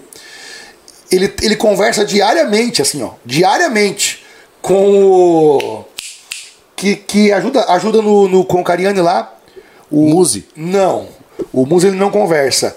O. O balest- Não, o baixinho. O baixinho entroncadão pra cacete. Porra. Quase, o que não tem pescoço, cara. Enfim. O, o negro, baixo, bem forte, que aux- auxilia nos treinamentos lá. É, foi, foi atleta também há muito tempo. Mas eu não lembro o nome. Pô, é que você conhece? Angolano? Quê? É um angolano lá? Não, brasileiro. É, pô, todo mundo conhece ele, esqueci o nome dele aqui agora. É, outro dia o, o- o Valdemar Guimarães estava numa live com o Pacholoc. O Valdemar Guimarães, cara, é a sumidade. Aí eu, eu acho que o Pacholoc falou do Aleixo, falou assim, o nosso amigo Aleixo. O Aleixo, cara, ele fala com todo mundo, todo mundo respeita ele. Não, e é uma pessoa, cara, que é um, tem um coração enorme. O cara é sensacional. Porra, Aleixo? É, é. Eu, eu tive, eu, eu passei a conhecer mais ele agora. Ele é muito gente boa mesmo, cara. Uma pessoa boa. Pena que o Sandrão não pode vir. Tem muito conhecimento ali, viu? Não, ele é. O Jorlan, o Jorlan. Jorlan. O Jorlan. O, Ale, o Aleixo conversa com o Jorlan, conversa com o Pacholoc. O Thiago disse: o senador Fabiano Contarato é bem atencioso, tenta falar com ele. Eu converso com o Fabiano Contarato pelo Instagram. É para mim uma pessoa sensacional, sempre me responde, uma pessoa muito querida. Eu vou, vou convidá-lo, eu não sei se ele tem agenda, porque para trazer para cá não é tão fácil assim. Mas se tiver agenda, vai aparecer. A Gabriela Prioli, o, o pessoal do. Teve um, um outro podcast lá que estava como convidado o Monark e o Igor. Aí perguntaram, né? Como foi entrevistar ela, o pessoal ficou meio. É, falou, porra, difícil, ela foi muito arrogante, tipo, ela não se abria para conversar. Tudo que a gente ia falar, ela tinha número na cabeça e dava um sorrisinho meio sarcástico, diz que ela foi meio. Diz que ela, com eles, talvez por já saber ali da, da ignorância, né, ou suposta ignorância, diz que ela foi meio se achando, diz que não foi legal porque não tinha como rolar uma conversa boa. É, e eu já Cara. Eu vi o, o, o negócio. É? E aí? Que ela destruiu, né? Então. é que aí pra conversar com ela é complicado, né? Ela destruiu, o pessoal levantava a bola e ela. E eu acho que ela foi pronta para isso, né? De repente ela já foi meio preparada. Tipo, esses caras vão vir de gracinha, vou dar no meio dos caras e eu tenho aqui, e eu, vou, e eu sei o que eu tô falando. Então, mas não é o caso aqui, né? Não, não, ela, ela deve ter um filtro, assim, tipo, eu tô em tal lugar, é tranquilidade, ah, sim. né? Agora, seria legal, né? Seria ótimo, seria, seria, ótimo. Eu acho que você podia convidar o Monark também, pra trocar ideia com o Monark. Agora ele tá com mais tempo, né, cara? Ele, tá com a agenda vazia, quem sabe ele vindo aqui, você pode ser cancelado junto com ele. Foi muito legal ver o da Cunha falando dele hoje. Eu não vi. O da Cunha, cara, o da Cunha tentou defender, mas não. Não dá, não caiu nessa besteira, gente. Não caiu nessa besteira. O Brasil proíbe expressamente apologia ao nazismo. Se a pessoa vier com gracinha de liberdade de expressão, não caiu nessa besteira. Que liberdade de expressão? Caralho, liberdade de expressão? Você tá louco? Você, é que assim, ó, poucas pessoas entendem isso. Você tem liberdade de expressão. E ela é ilimitada. Mas, assim como a Constituição brasileira garante a liberdade de expressão, ela veda o anonimato. Por quê? Porque se você fala uma parada que é um crime, você tem que ser responsabilizado é óbvio, criminalmente. É, os caras não entendem isso. Ah, porque não tem liberdade. Tem, velho. Você pode falar o que você quiser, e só que você é responsável. Você imaginou se eu venho aqui, né, ao vivo com você, aí eu começo, ó, Pablo é um filho da puta. Filho da puta, me roubou, vocês não estão vendo aqui. Maior filho da puta do mundo. Posso falar isso? Pode. Claro que pode. Só que é óbvio que eu vou ter que responder por isso, penal e civilmente. É, é bem simples a conversa. Ele, ele não pôde falar? Ele pôde, ele falou o que ele quis. E agora a lei vai puni-lo de acordo com o que ele falou. O pessoal confunde censura com punição. Muito. A censura prévia é você não poder falar. É você publicar um livro e antes da publicação, alguém falar assim: não, não, esse conteúdo aí não. Não vai. Não. Hoje no Brasil, você pode publicar o que você quiser. Agora, se tiver alguma coisa ali que vai ser que é passível de punição, meu irmão, assuma, né? Exatamente. É só isso. Chama o Moro. O Moro. ia ser engraçado também. Eu ah, acho que ia ser engraçado. Você adora Ó, o Moro, né? Vamos chamar quem puder aparecer aqui. Então, por isso, vocês têm que ficar de olho por enquanto. Já meu cast está aqui nas quintas-feiras, a partir das 19 horas. Hoje eu recebi essa figura ímpar, que é o professor Johnny. Paz e amor. Johnny Paz e amor. Ele é praticamente, cara, é, é uma pessoa que mora no meu coração, é uma pessoa muito importante para mim. Obrigado. E foi um prazer te receber, Johnny. Obrigado, irmão. Valeu. Cara, tudo de bom. Façam a inscrição, cliquem em todos os links aí. Um abraço e até a próxima.